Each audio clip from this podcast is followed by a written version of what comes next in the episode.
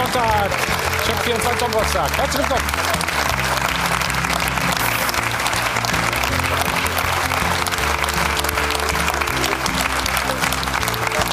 So, wir haben den 21. Spieltag und eins steht schon mal fest, er wird nicht komplett gemacht. Denn das Rhein-Derby Borussia Mönchengladbach gegen den 1. FC Köln ist abgesagt worden. Schuld ist das Sturmtief Sabine aus Sicherheitsgründen. Aber das Spitzenspiel heute Abend hier in München, das findet natürlich statt. Die Bayern dann gegen RB Leipzig. Und wir schalten in beide Lager, gehen zuerst zur Sebener Straße. Unser Chefreporter von Sport 1, Florian Plettenberg, steht dort. Anschwitzen, wie es so schön heißt. Florian, ähm, wie breit ist das Grinsen der Mannschaft, nachdem Dortmund gestern verloren hat? Ja, ist natürlich äh, vorhanden. Man hat den Sieg der Leverkusen natürlich vernommen, aber die Bayern konzentrieren sich einzig und allein heute auf RB Leipzig. Ein Spiel, das enorm wichtig ist. Aber Hansi Flick hat gesagt, selbst wenn wir heute gewinnen, das hier ist definitiv kein Endspiel. Aber der Sieg, der ist natürlich äh, ganz, ganz dick im Hausaufgabenheft äh, unterstrichen. Wie sehen die Planungen aus heute noch?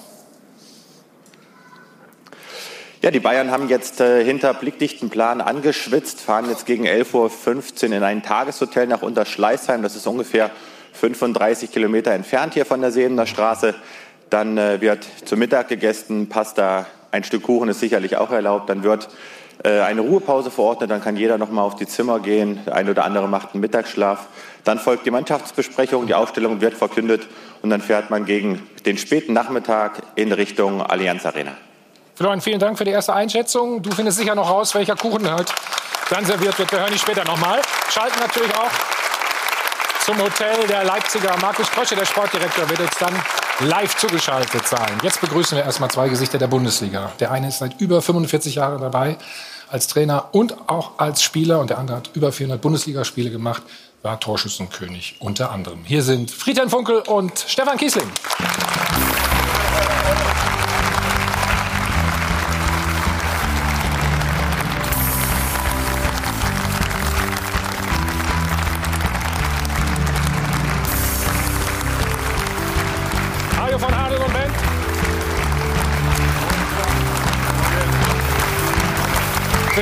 Morgen. Morgen. Stefan. Ich bin schon mal froh, dass ihr heile angekommen seid. Ne? Also, Stefan, wir haben ein schönes Bild für dich. Schau mal. Wir haben rausgefunden, es ist ähm, der einzige Schal, den es gibt von dir. Stimmt das? Nein, gibt schon ein paar mehr. Das sind nicht deine Eltern, das stimmt. Nein, Hast du ihnen Geld dafür gegeben, dass sie ihn zeigen? Auch nicht. Es gab schon ein paar, die haben mein Trikot getragen. Gut. Scherz beiseite. Du warst gestern natürlich im Stadion. Ja. Wir schauen mal auf den Siegtreffer. Hm, Du warst ja auch sehr kopfballstark. Hast du Lars mal gesagt, wie man so einen Ball einfach reinmacht? Ich habe ihm tatsächlich äh, vor dem Spiel gesagt, es wäre gut, wenn wir heute gewinnen, weil ich heute hier, äh, gestern gewinnen, weil ich heute hier bin. Und äh, daher bin ich ihm dankbar, dass er den noch reingemacht hat. Und auf dich gehört hat ne? Ja. an der Stelle. Also wir werden natürlich intensiv darüber sprechen. Friedhelm, du verfolgst natürlich Fortuna immer noch. Ja, klar. Gestern das Spiel in Wolfsburg. Ja, nicht nur gestern, auch in Kaiserslautern oder auch äh, das letzte Heimspiel gegen Eintracht Frankfurt. Und äh, ich drücke Fortuna nach wie vor die Daumen. Aber vor dem Fernseher, ne? Ja, ja, vom Fernseher. Ja, Ja. ja, ja, ja, vom Fernseher. Lass uns schnell auf, das, auf die Führung schauen gestern. Sie haben gut angefangen, ne? Sehr gut. Sehr gut angefangen. Sie haben eine hervorragende erste Halbzeit gespielt. Auch hier das, schöner Doppelpass, äh, das äh, schöner Doppelpass. Äh, Matze Zimmermann äh, schießt in die kurze Ecke. Man kann darüber diskutieren, ob der Torwart den vielleicht halten muss. Ja, aber es war ein schönes Tor und äh, äh, vor allen Dingen in der ersten Halbzeit haben sie richtig gut gespielt. Also unsere Themen heute natürlich das Abendspiel gestern da, wo die sieben Tore gefallen sind. Abstiegskampf. Trainer, über Trainer wollen wir natürlich auch sprechen und dann schauen wir voraus auf das Spiel heute Abend mit unseren weiteren Gästen. Unser Sport 1 ist da. Reinhold Beckmann. Moin Moin. Von der DPA, Klaus Bergmann. Der Chefreporter von Leipziger Volkszeitung, Guido Schäfer. Unser Sport 1 ist Stefan Effenberg. Und wie immer an meiner Seite Laura, schönen guten Morgen. Wunderschönen guten Morgen zusammen. Ich habe natürlich wieder die Erfrischung frei. Die Erfrischung. Du musst warten. Wie immer alkoholfrei bei uns. Das kühle Blond hast du wieder vergessen, ne? Bitte? Das kühle Blond vergessen. Nein, das sage ich nicht. Wir wollen auf den BVB schauen. Also schwierige Woche war das. Also Pokal aus unter der Woche gegen Bremen und dann eben die Niederlage gestern auch noch in Leverkusen kassieren müssen. Was die Tore oder das Tore schießen angeht, da kann man den äh, BVB keine großen Vorwürfe machen. 18 Tore in den vergangenen vier Ligaspielen allerdings in der Defensive. Da liegen dann doch die Probleme. Sechs Gegentore gab es alleine in dieser Woche. 32 Gegentore insgesamt schon in der Liga. So viele wie vor zwölf Jahren das letzte Mal. Und deswegen auch die Frage der Woche. Verspielt Dortmunds Defensive alle Titelchancen? Rufen Sie uns an 01379 011 011. Wir sind gespannt auf Ihre Meinung und machen Sie mit im Live-Blog unter sport1.de. Da können Sie natürlich abstimmen wie gewohnt und auch in der kostenfreien App, die im ganz neuen Design erstrahlt. Also da lohnt sich der Blick definitiv mal rein. Downloaden Sie sich das Ganze und da sind Sie immer auf dem besten und aktuellsten Stand. Dankeschön. Ja, es war ein irres Spektakel gestern Abend äh, in Leverkusen. Wechselnde Führung und wunderbare sieben Tore. Da gilt es einfach nur Dank zu sagen einerseits und andererseits gibt es aber auch noch Menge zu analysieren.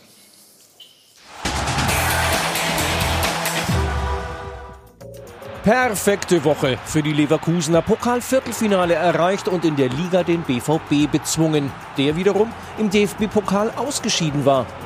Verkorkste Woche, also für die Dortmunder, obwohl sie gestern zweimal in Führung gegangen waren. Traumtor von Winterneuzugang Emre Can. Und dazu die schön herausgespielte 3 zu 2 Führung.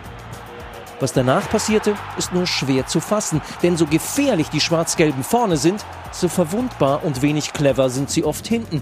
80 Sekunden nur benötigten die Leverkusener, um die Partie doch noch final zu drehen.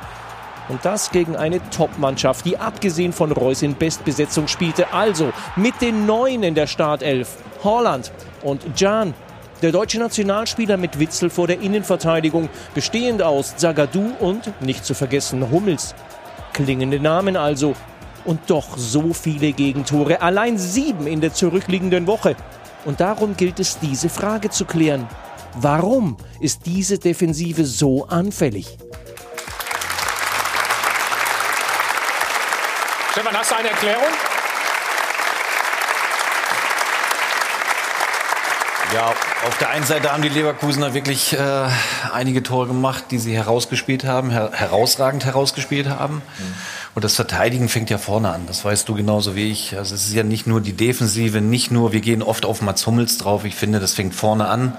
Sobald du den Ball verlierst, entweder direkt zu pressen äh, oder du musst dich fallen lassen. Aber das ist nicht nur die Verteidigung. Wo denken Sie dann so offensiv? Stefan, du warst ja da. Beide Mannschaften eigentlich gestern. Beides war natürlich ein großer Schlagabtausch. Äh, wir hatten eigentlich gar nicht so viele Torchancen, äh, haben die dann eiskalt auch genutzt, muss ich sagen. Und äh, war schön anzusehen. Für uns natürlich am Ende erfolgreich. Die Dortmunder wollten, glaube ich, vorne so ein bisschen äh, ja, schönere Torchancen herausarbeiten und dann äh, natürlich ja. den, äh, das entscheidende Tor noch machen. Trotzdem äh, haben wir gut dagegen gehalten. Dann. Friedhelm, was macht man dann, wenn man so viele Gegentore kriegt als Trainer? Ja, was macht man da? Noch mehr Abwehrspieler aufstellen? Ich, äh, ich glaube, dass äh, das in erster Linie auch daran lag, äh, dass sie, ähm, wenn die Leverkusener im Ballbesitz waren, einfach keine oder nicht schnell genug eine gewisse Kompaktheit hergestellt haben. Ne? Sie haben entscheidende Zweikämpfe verloren. Sie haben vor allem beim ersten Tor, das Volland macht, ein schlechtes Stellungsspiel gehabt. Da hat man schlecht zu, zu Volland gestanden. Mit einem Pass ist Volland im Grunde frei gewesen, hat, hat, hat den Freiraum Raum genutzt und hat dann mit seinem starken linken Fuß abgeschlossen. Also da muss einfach wieder ein Stück weit mehr Kompaktheit rein, weil Tore macht diese Mannschaft immer. Mhm. Ja, Tore macht diese Mannschaft immer. Und wenn man das nicht in den Griff bekommt, äh, dann äh, kann man kein deutscher Meister werden. Mhm. Arnold, gehen wir mal rein ins Spiel. Schauen vielleicht mal auf die, die Führung von meine, Leverkusen. Da kannst du es vielleicht nochmal unterstreichen, was Friedhelm gerade gesagt hat. Ja, aber über allem steht ja, dass es ein wahnsinnig vergnügliches Fußballspiel war als Ganzes. Ein großes Spektakel. Nachmittags war es ja nur Graubrot und mhm. Trockenbrot, aber mit so wenigen Ballzügen tatsächlich zur Chance zu kommen, ist ja was Wiederkehrendes bei Borussia Dortmund. Also schau mal hier, da, da kommt der Ball von Radetzky zu Harvard. Und so, jetzt schau dir, zählst durch die Stationen, dann siehst du, wie einfach es Leverkusen mhm. gemacht wurde in dieser Situation. Alle sind zu weit entfernt. Und das ist keine Situation, die jetzt zum ersten Mal bei Borussia Dortmund auftaucht. Die mhm. Kette mit Dreier plus den beiden starken Außen stand ja wieder wahnsinnig weit hoch. Siehst es in der zweiten Hälfte auch nochmal. Ähm, so, das ist scheinbar ein wiederkehrendes Problem bei Borussia Dortmund. Ich habe den Favre gestern gesehen in diesem Blick. Ich meine, er ist ja, wie er es hinnimmt, ist er wieder fantastisch. Er sagt, verdammt nochmal, wir schießen drei Tore auswärts. Dann kannst du nicht verlieren. Hm. Darfst du nicht verlieren. Stefan, schauen wir noch mal, vielleicht noch mal auf die Szene genau. Stehen die drei ein bisschen zu weit auseinander auch für dich, die beiden? Ja, Mats Hummels orientiert sich schon ein Stück weit auf die linke Seite. Ja. Ähm, deswegen machen sie die Mitte auf. Und es ist natürlich ein genial gespielter Ball in die Schnittstelle rein. Nimmt er perfekt mit. Amiri, Hat ihn dann auf seinen linken Schlappen. Und dass er dann eiskalt ist, äh, das wissen wir alle. Haben sie halt richtig gut gespielt. Ja. Guido vorher aber auch schon, ne? Im Mittelfeld sehr viel Platz für, für Leverkusen. Ne? Ja, ich glaube grundsätzlich hat Dortmund unglaublich viele Ideen äh, beim Spiel nach vorne mit Ball, aber die Idee, äh, was machen wir, wenn der Gegner den Ball hat, die ist nicht so ausgeprägt. Also da gibt's keine Spieler, die jubeln, wenn der Ball weg ist. Es gibt Mannschaften, da freuen sich Spieler richtig, wenn sie einen Ballverlust haben, weil sie dann hinterherwetzen können. Also dieses konzertierte Verhalten, das Schwarmverhalten, das hat, glaube ich, RB Leipzig auch erfunden fast schon. Das gibt's da nicht. Ähm, aber grundsätzlich bin ich bei Reinhold. Geiles Spiel. Ich liebe Lucien Favre, der soll so weitermachen und dann werden die Bayern Meister, RB Zweiter und alles ist gut.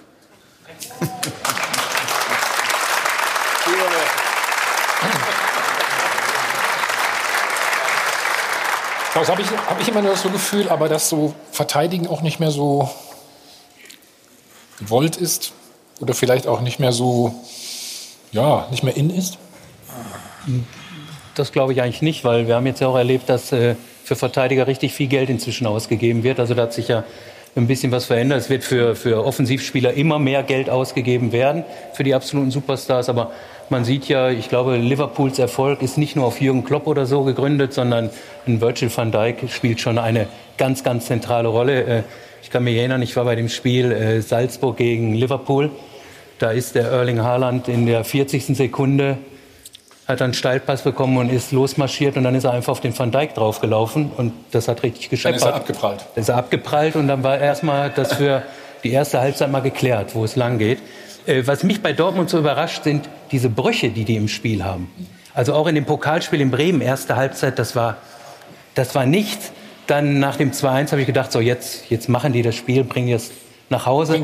Und auch gestern, die, die spielen phasenweise unheimlich guten Fußball. Äh, die können auch verteidigen. Aber diese Brüche in diesem Spiel, die führen, verspielen aber das äh, ist kein ausschließliches Defensivproblem. Das ist Nein, mentale das ist ein Geschichte, Problem dieser Mannschaft. Wieder ne? plötzlich 20, 25, 30 Minuten auftauchen, wo du sie nicht wiedererkennst. Das ist das, was immer wieder auftaucht in dieser Saison. Genau, man muss ja gestern sehen, hinten eine Dreierkette, also schon mal drei Verteidiger. Äh, Can ist jetzt auch eher als Spieler der dazugekommen, der, der, defensiver denkt. Ja. Sicherlich ist die Abstimmung jetzt mit Witzel, mhm. sieht man auch bei diesem Tor, noch nicht optimal. Also da waren große Räume frei, das muss ich sicherlich erst finden. Aber da waren ja genug Defensivspieler auf dem Platz. Und, und Defensive ist offensichtlich äh, ja, das, was man wollen. Das ist gerade die Schwierigkeit, sagen wir mal so. Trotzdem den Ausgleich gemacht. Wie verteidigt ihr denn eigentlich hinten bei Standardsituationen? Mats Hummels äh, nach einer Ecke. Gut, dass Mats auch mal ein Kopfballtor macht. Äh Aber er ist, er ist, schon ziemlich frei. Ne? Und dass, ein, dass einer da reinläuft, ist, ist auch nicht so ungewöhnlich, oder? Gut, wir man sieht ja, man spielt ja Mann gegen Mann und äh, wenn du dann schaffst, den einen mal frei zu blocken, wie in dem Fall ähm, den Sven, läuft er glaube ich sogar noch auf Jona dran, dann kommst du halt dann einfach nicht hinterher. Ich glaube, das ist der Schrecken Holland gewesen, der am ersten Pfosten erstmal wegzog und gleich zwei liefen ihm hinterher. Der Norweger läuft so vorweg. ne? der, ja, wobei uns der noch gar nicht als Kopfballungeheuer erschienen ist. Der macht ja seine Tore unten, komischerweise. Aber ich glaube, das war ein bisschen in dem Fall der Effekt und die Lücke für Hummels. Frau Stefan darf eigentlich nicht, so frei darf er nicht zum Kopfball kommen. Ne? Ja, aber du hast es ja gerade gesagt, wenn sie den wegblocken, Blocken? Und sie machen es geschickt, dann hast du in der Sekunde keine Chance mehr dran zu bleiben. Und dann, dann ist es der halbe Meter oder der Meter, der dir dann fehlt. Und dass Mats Hummels in der Luft äh, überragend ist, ich meine, das hat er hier gezeigt. Da bin ich natürlich wieder, wahrscheinlich wie du auch, ähm, sag ich mal, oldschool. Wenn da jemand gestanden hätte auf der Linie, wie früher, ne, an der Pfosten, hätte ja, man den rausköpfen ja, können. Dann ne? hätte man den rausköpfen können. Aber das äh, macht, macht, man heute, mehr, das ne? macht man heute nicht mehr. Ja, die Torhüter wollen auch, äh, die wollen auch gewisse Freiheiten haben. Die wollen niemanden mehr auf der Linie haben. Und äh, das, was die beiden gerade schon gesagt haben, äh, der wird äh, abgeblockt und äh, Bender fällt dadurch hin auf den Boden. Dadurch hat natürlich äh, Mats äh, die Freiheiten, äh, den perfekt getimten Ball äh, ins lange Eck zu köpfen. Das kann er und äh, früher hätte den wahrscheinlich dort einer äh, rausgeköpft. Aber Herr Funkel, ganz ehrlich, kann man heute noch zwei Leute auf die Torlinie stellen? Das kann man sich doch gar nicht mehr leisten, oder? Warum nicht? Weil dann zu viele andere freistehen, oder? Dann würden wir öfter über, über andere Situationen reden. Ich meine, du willst ja mit vielen Spielern auch gerade diese, Aber es diese hat ja Blöcke auch dort funktioniert. passieren. Warum soll das jetzt ich glaube, dass in dem, in dem Moment, der Bänder läuft ja, an dem Tag kommt man halt nicht vorbei, wenn der vor einem steht. Äh, Der Tar blockt ja fast mehr den Bänder Ja, ja, äh, weg. ja, Der, der läuft ja auf beim, den drauf. Beim Jonathan Das- hinten drauf gerannt. Also ich finde, mein Gott, wie viele Eckballtore macht Dortmund? Nicht so viele. Gut, 2-1. Weiter geht's. Stefan, hast ja auch mal schöne Tore gemacht. So ein ähnliches Mal? Ich? Mit Sicherheit. Nee, ich habe erstmal, Entschuldigung, bei Stefan muss ich ja gucken, ja, hast du recht. Danke für die. Aber du Das war, auch ja, das, das war ja nicht deine Distanz. Nein, nein, ich habe, glaub, ich weiß gar nicht. Ich Du wärst gar nicht so weit gekommen, oder? Nee, ich habe außerhalb vom Ich auch 16er, nicht. glaube ich, kein einziges Tor gemacht. Aber Du, du wahrscheinlich schon öfters. Habe ich gerade gesagt. Er, er hat wahrscheinlich gefragt, weil er noch nicht so oft. Ja. Oh, noch nicht mal im Training. Nein, den trifft er natürlich Weltklasse. Also der ist Ja. unhaltbar. Der ist- geht ja nicht in den Giebel rein, also genau, aber er kommt von oben und deswegen ist er unhaltbar. schon gewollt. Ne? Der hat doch nicht mal richtig. Das war gewollt, ja. Also ist ja noch nicht mal irgendwie Ja. richtiger Druckball, sondern die Flugkurve ist sensationell. Ja. Lucien Favre hat äh, sich zum Thema Cleverness geäußert nach dem Spiel. schwer zu erklären, aber ähm, wir müssen das besser machen und das Spiel besser kontrollieren, weil wir äh, 3-2 führen.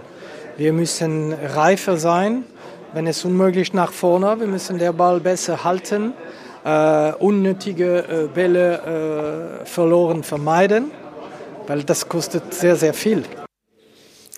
Also wenn ich das jetzt mal so interpretiere. Ja, bitte, gerne. Dortmund führt 3-2 auswärts in Leverkusen und jeder weiß, ähm, dass sie eine hohe Geschwindigkeit haben in ihrem Spiel. Nach dem 3-2 kann ich aber auch mal so wechseln, dass ich einfach mal hinten dicht mache und das 3-2 versuche nach Hause zu bringen. Mhm. Und dann muss ich vielleicht mal einen offensiven opfern oder auch zwei und dann das Zentrum äh, zumachen.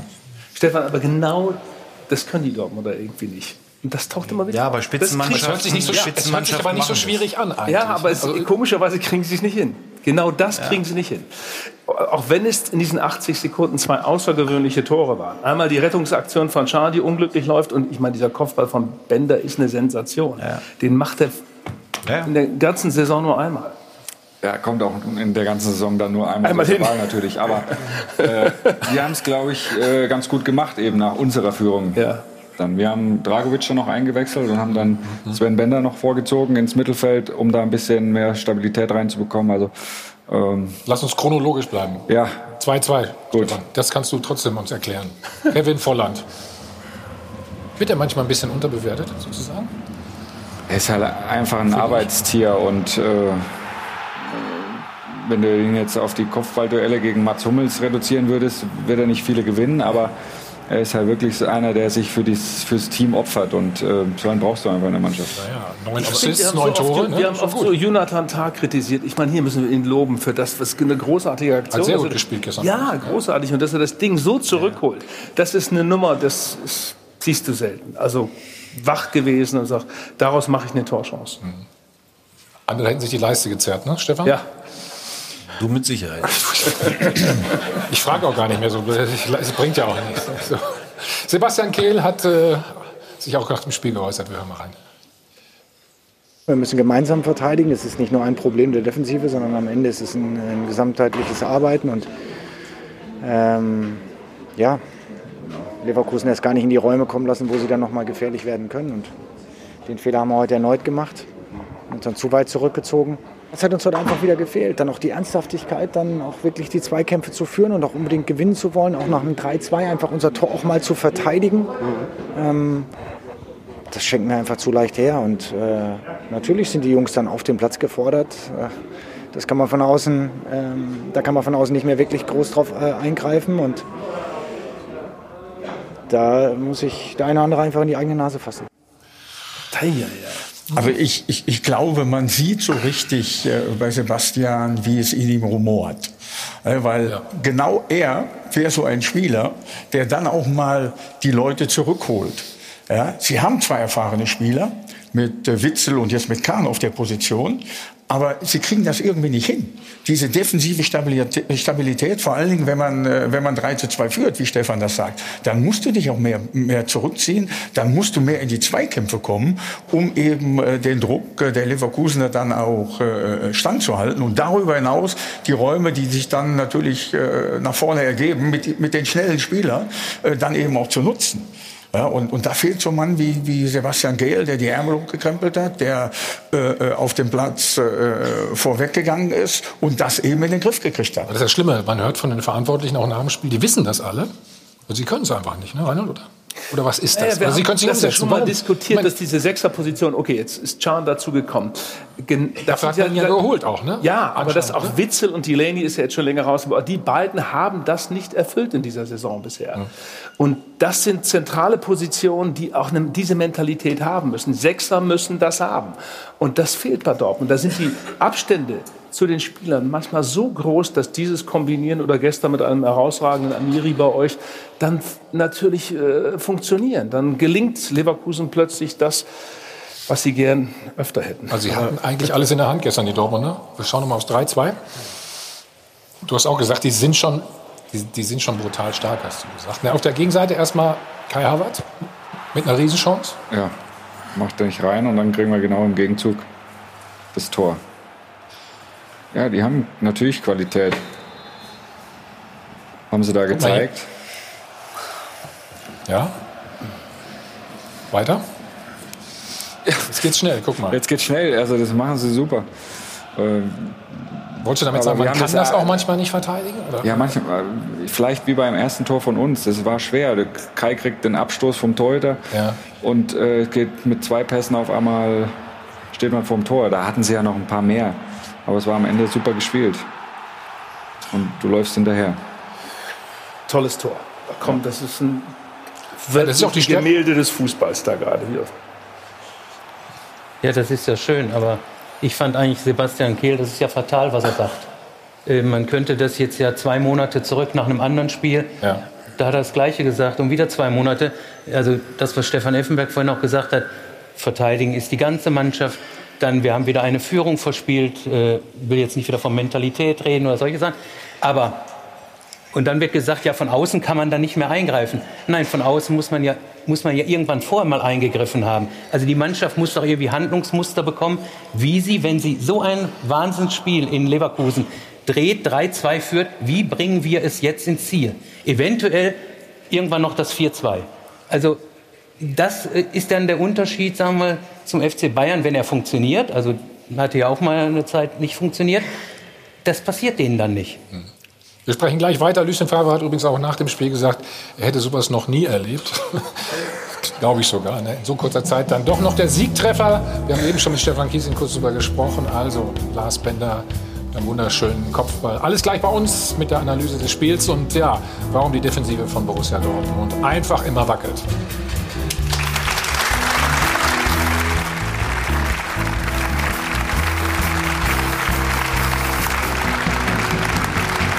Von Adel Band, live aus dem Mittelfelder mit der Flughafen Check 24 Doppelpass. Verspielt Dortmunds Defensive ja, alle Titelchancen. 93 Prozent sagen übrigens momentan, ja, das ist definitiv so. Wir haben übrigens eine neue Sport 1 App, kann ich Ihnen nur wärmstens ans Herz legen. Können Sie alles verfolgen? Auch diese Sendung. Also, soweit das. Und jetzt machen wir weiter mit Lucien Favre. Der hat ziemlich klare Worte nach dem Spiel gesagt. Ich probiere mein Bestes, äh, ein paar Fortschritte zu machen, ein paar Sachen zu korrigieren. Äh, ich weiß und wir wissen, dass wir Schwierigkeiten haben. Ich habe das selten gehabt, seit ich Trainer bin, muss ich sagen. Aber, aber das ist so, wir müssen weiter äh, kämpfen und, und arbeiten. Das ist Sache von Taktik, das ist Sache von Aggressivität und das ist Sache von Antizipation und das ist, das ist viele Sachen, aber wir müssen das, das ein wenig verbessern, sonst ist es schwer. Habe ich das falsch verstanden? Hat er gesagt, ähm, ich, ich tue eigentlich alles, aber die Mannschaft macht das nicht so richtig? Oder, das oder, oder? Mit, mit Kehl zusammenzusehen, das ist eine Kritik, die richtet sich ganz klar Richtung Spieler. Ja. Das, so ist es zu interpretieren, weil ich gebe euch alles vor, ich erzähle euch alles, also ihr setzt es nicht um. Und ich meine, das ist aber das ist nicht nur Sache der Spieler. Du musst es natürlich den im Training auch mal erklären, äh, wie man gegen den Ball arbeitet. Also, äh, dass man dann im Spiel plötzlich sagt, oh ja, wie geht denn das eigentlich? Das geht nicht. Also Lucien Favre, wie gesagt, geiler Typ, ich liebe den sehr. Aber äh, das, die, die Mannschaften, die er trainiert hat, die hatten nie die ganz große Idee im Spiel gegen den Ball. Das war auch in Gladbach oder in Hertha nicht anders. Und erschwerend hinzu kommt, glaube ich, bei Dortmund, die haben wunderbare Spiele, aber doch sehr viele Schöngeister. Ist der auch so ein Schöngeist? Äh, viele Schöngeister. ist auch ein Schöngeist. Es braucht mehr Guido Schäfer-Kultur. Ja, ja, ja. Oder, oder, auch, oder auch Effenberg, wenn du auch sagst, die zwei Sechser, das ist nicht nur eine Frage der Sechser. Das ist der ganze Sturm muss mit nach hinten, die müssen anlaufen, das passiert nicht. Es gibt keine Kompaktheit. Und Aber du Satz kann- noch. darfst schon Guido, Guido, Guido, ist einen aber, einzigen du musst es so interpretieren, dass hier das erste Mal Kehl und Favre ganz klar die Mannschaft Michael Zorc hat es auch gesagt. Michael ne, Zorc unter der Sie haben es alle gesagt. Das ist der Unterschied zu vorher, ist eine andere Haltung da. Thomas, noch ein Satz äh, zu dir. Äh, Es Ja. wird immer gesagt, Hummels ist nicht schnell, Akanji ist nicht schnell. Das stimmt. Aber das darf gar nicht so zum Tragen kommen. Wenn sie kompakt stehen, kommen die nicht dauernd in Laufduelle. Äh, in Leipzig, die greifen auch so hoch an. Die haben aber noch den Upamecano. Wenn da mal was durchkommt, der läuft auch mal einem noch einen 40-Meter-Sprint den Ball ab. Das schaffen Hummels und Akanji nicht bei aller Liebe. Das kriegen die nicht hin. Also, schwierige Geschichte und äh, die denken mit Sicherheit äh, darüber nach, dass das vielleicht mit einem anderen Trainer besser ist. Ich wünsche dem Lucien Favre alles Gute, aber ich glaube, Aber wenn, wenn das stimmt, was du sagst, warum verteidige ich dann trotzdem so hoch? Da habe ich ja die Gefahr, ne, dass ich eben ausgekontert werde, wenn er sagt, die sind nicht schnell genug da hinten. Also ich, vielleicht kann man das ein bisschen mit der Bayern-Zeit vergleichen, als Robben und Ribéry. Ich meine, es liegt ein bisschen zurück, aber wenn man das mal nochmal aufgreift, die haben am Anfang auch nie mit zurückgearbeitet. Da waren die Bayern aber gut. Und dann haben sie angefangen mit zurückzuarbeiten und dann waren sie sehr gut. Und das müssen sie auch tun. Und das waren Welt, absolute Weltklasse-Spieler. Und das müssen Die sie in Dortmund auch Champions tun. League zurückgearbeitet. In Champions League Spielen haben sie super Ja, in der. Bundesliga auch. In der Bundesliga und, und das gehört sich auch so. dann. Also es kann ja nicht sein, dass drei vorne stehen bleiben, mit dem Fernglas nach hinten schauen, was die anderen sieben machen. Das geht natürlich nicht. Also das geht wirklich nur im Verbund. Das ist das, ist das A und O im Aber wenn Fußball. wir Das ist ja auch nichts Neues, was wir hier Nee, erfinden. nee, nee. Wenn wir noch mal ähm, danach haken, was äh, Lucien Favre gesagt hat. Heißt es eigentlich, die Mannschaft hört dann nicht auf ihn? Er will es vermitteln? Ich weiß gar nicht, wie, wie er mit, äh, mit der Sprache, mit der deutschen Sprache hat er nach wie vor auf jeden Fall Probleme, äh, die Feinheiten, die Nuancen anzusprechen. Äh, Aber ist das immer ein Alibi für die Spieler dann? Ich meine, das hatten wir in München auch Ja, mal, als ja Trapattoni nicht da haben sie Also auch er hat ja in Gladbach schon eben, eben. und in Berlin. Das kann ich also mir nicht das vorstellen. jetzt als Argument zu nehmen, sehe ich jetzt mal gar nicht. Ja, aber-. Ja. Aber er hat, hat er einen großen Titel gewonnen schon? Also Das hat ja er da- die, das hat ja er die nichts ganz damit zu o- tun. doch, doch das die hat ja ganz nichts oben. mit seiner Sprache zu tun. Also wenn Nein, nein, aber gibt- dann auch die ganz obere Ebene zu erreichen. Äh, da ist wie bei der Mannschaft fehlt irgendwo noch was. Das ganze Talent ist ja da. Äh, fünf Tore in, in Augsburg reichen dann, weil die eben nur drei dagegen schießen oder so. Da kann man das noch wenden. Aber das sind jetzt ja Spiele. Leverkusen kann, sage ich zwar, gewinnt auch keine Titel. Das ist irgendwie so drin. Aber äh, die können natürlich hervorragend Fußball spielen und punktuell auch solche Spiele bieten. Werde ich ruhig, ne? Aber, ich aber ich, ja ich sehe bei. Dortmund, ich sehe bei Dortmund dieses, dieses äh, ganz oben, die oberste Luft, die haben sie nicht und die hat, glaube ich, auch Favre nicht. Und es gibt eben Trainer, die kommen an den, an den obersten Punkt nicht ran. Nico Kovac war vielleicht auch dann am Ende nicht der Trainer für einen. Aber Klaus, da sind wir wieder, der, da frage ich jetzt Stefan, sind dann nicht auch die Spieler gefordert? Natürlich sind auch mal die Spieler gefordert, da Darf man mal sagen, Verantwortung der Trainer zu muss mir übernehmen. alles sagen und vorgeben. Ich muss ja auch In- mal selbst was Wenn man machen. jetzt das Spiel gestern sieht und äh, Dortmund führt dann äh, 3 zu 2. Natürlich kann man dann sagen, ähm, verbessere mich, äh, wenn ich was Falsches sage, dass auch ein Trainer dann mal reagiert und sagt, er wechselt den Sechser noch mit ein oder wie auch immer, um dann ein bisschen Stabilität zu bekommen. Trotzdem musst du auch als Mannschaft ja, den Arsch in der Hose haben, mal zu sagen selber, ey, komm, wir gehen jetzt nicht vorne drauf, wir setzen uns mal ein bisschen ab, um dann eben äh, die schnellen Spieler auszuspielen. Das war auch nicht der Fall. Also mal ganz gut, auch nicht auf den Trainer zu hören. Wie oft ist dir das passiert in deiner Karriere? Es ist so, dass ich meinen Mannschaften äh, eigentlich auch immer große Freiheiten gegeben habe, situativ. Äh, wenn ich äh, das von draußen nicht äh, immer sofort äh, klären kann, situativ äh, äh, eigenständig zu handeln. Und äh, wenn ich äh, gesehen habe, dass das unserem Spiel gut tut, dann habe ich das auch nicht mehr geändert.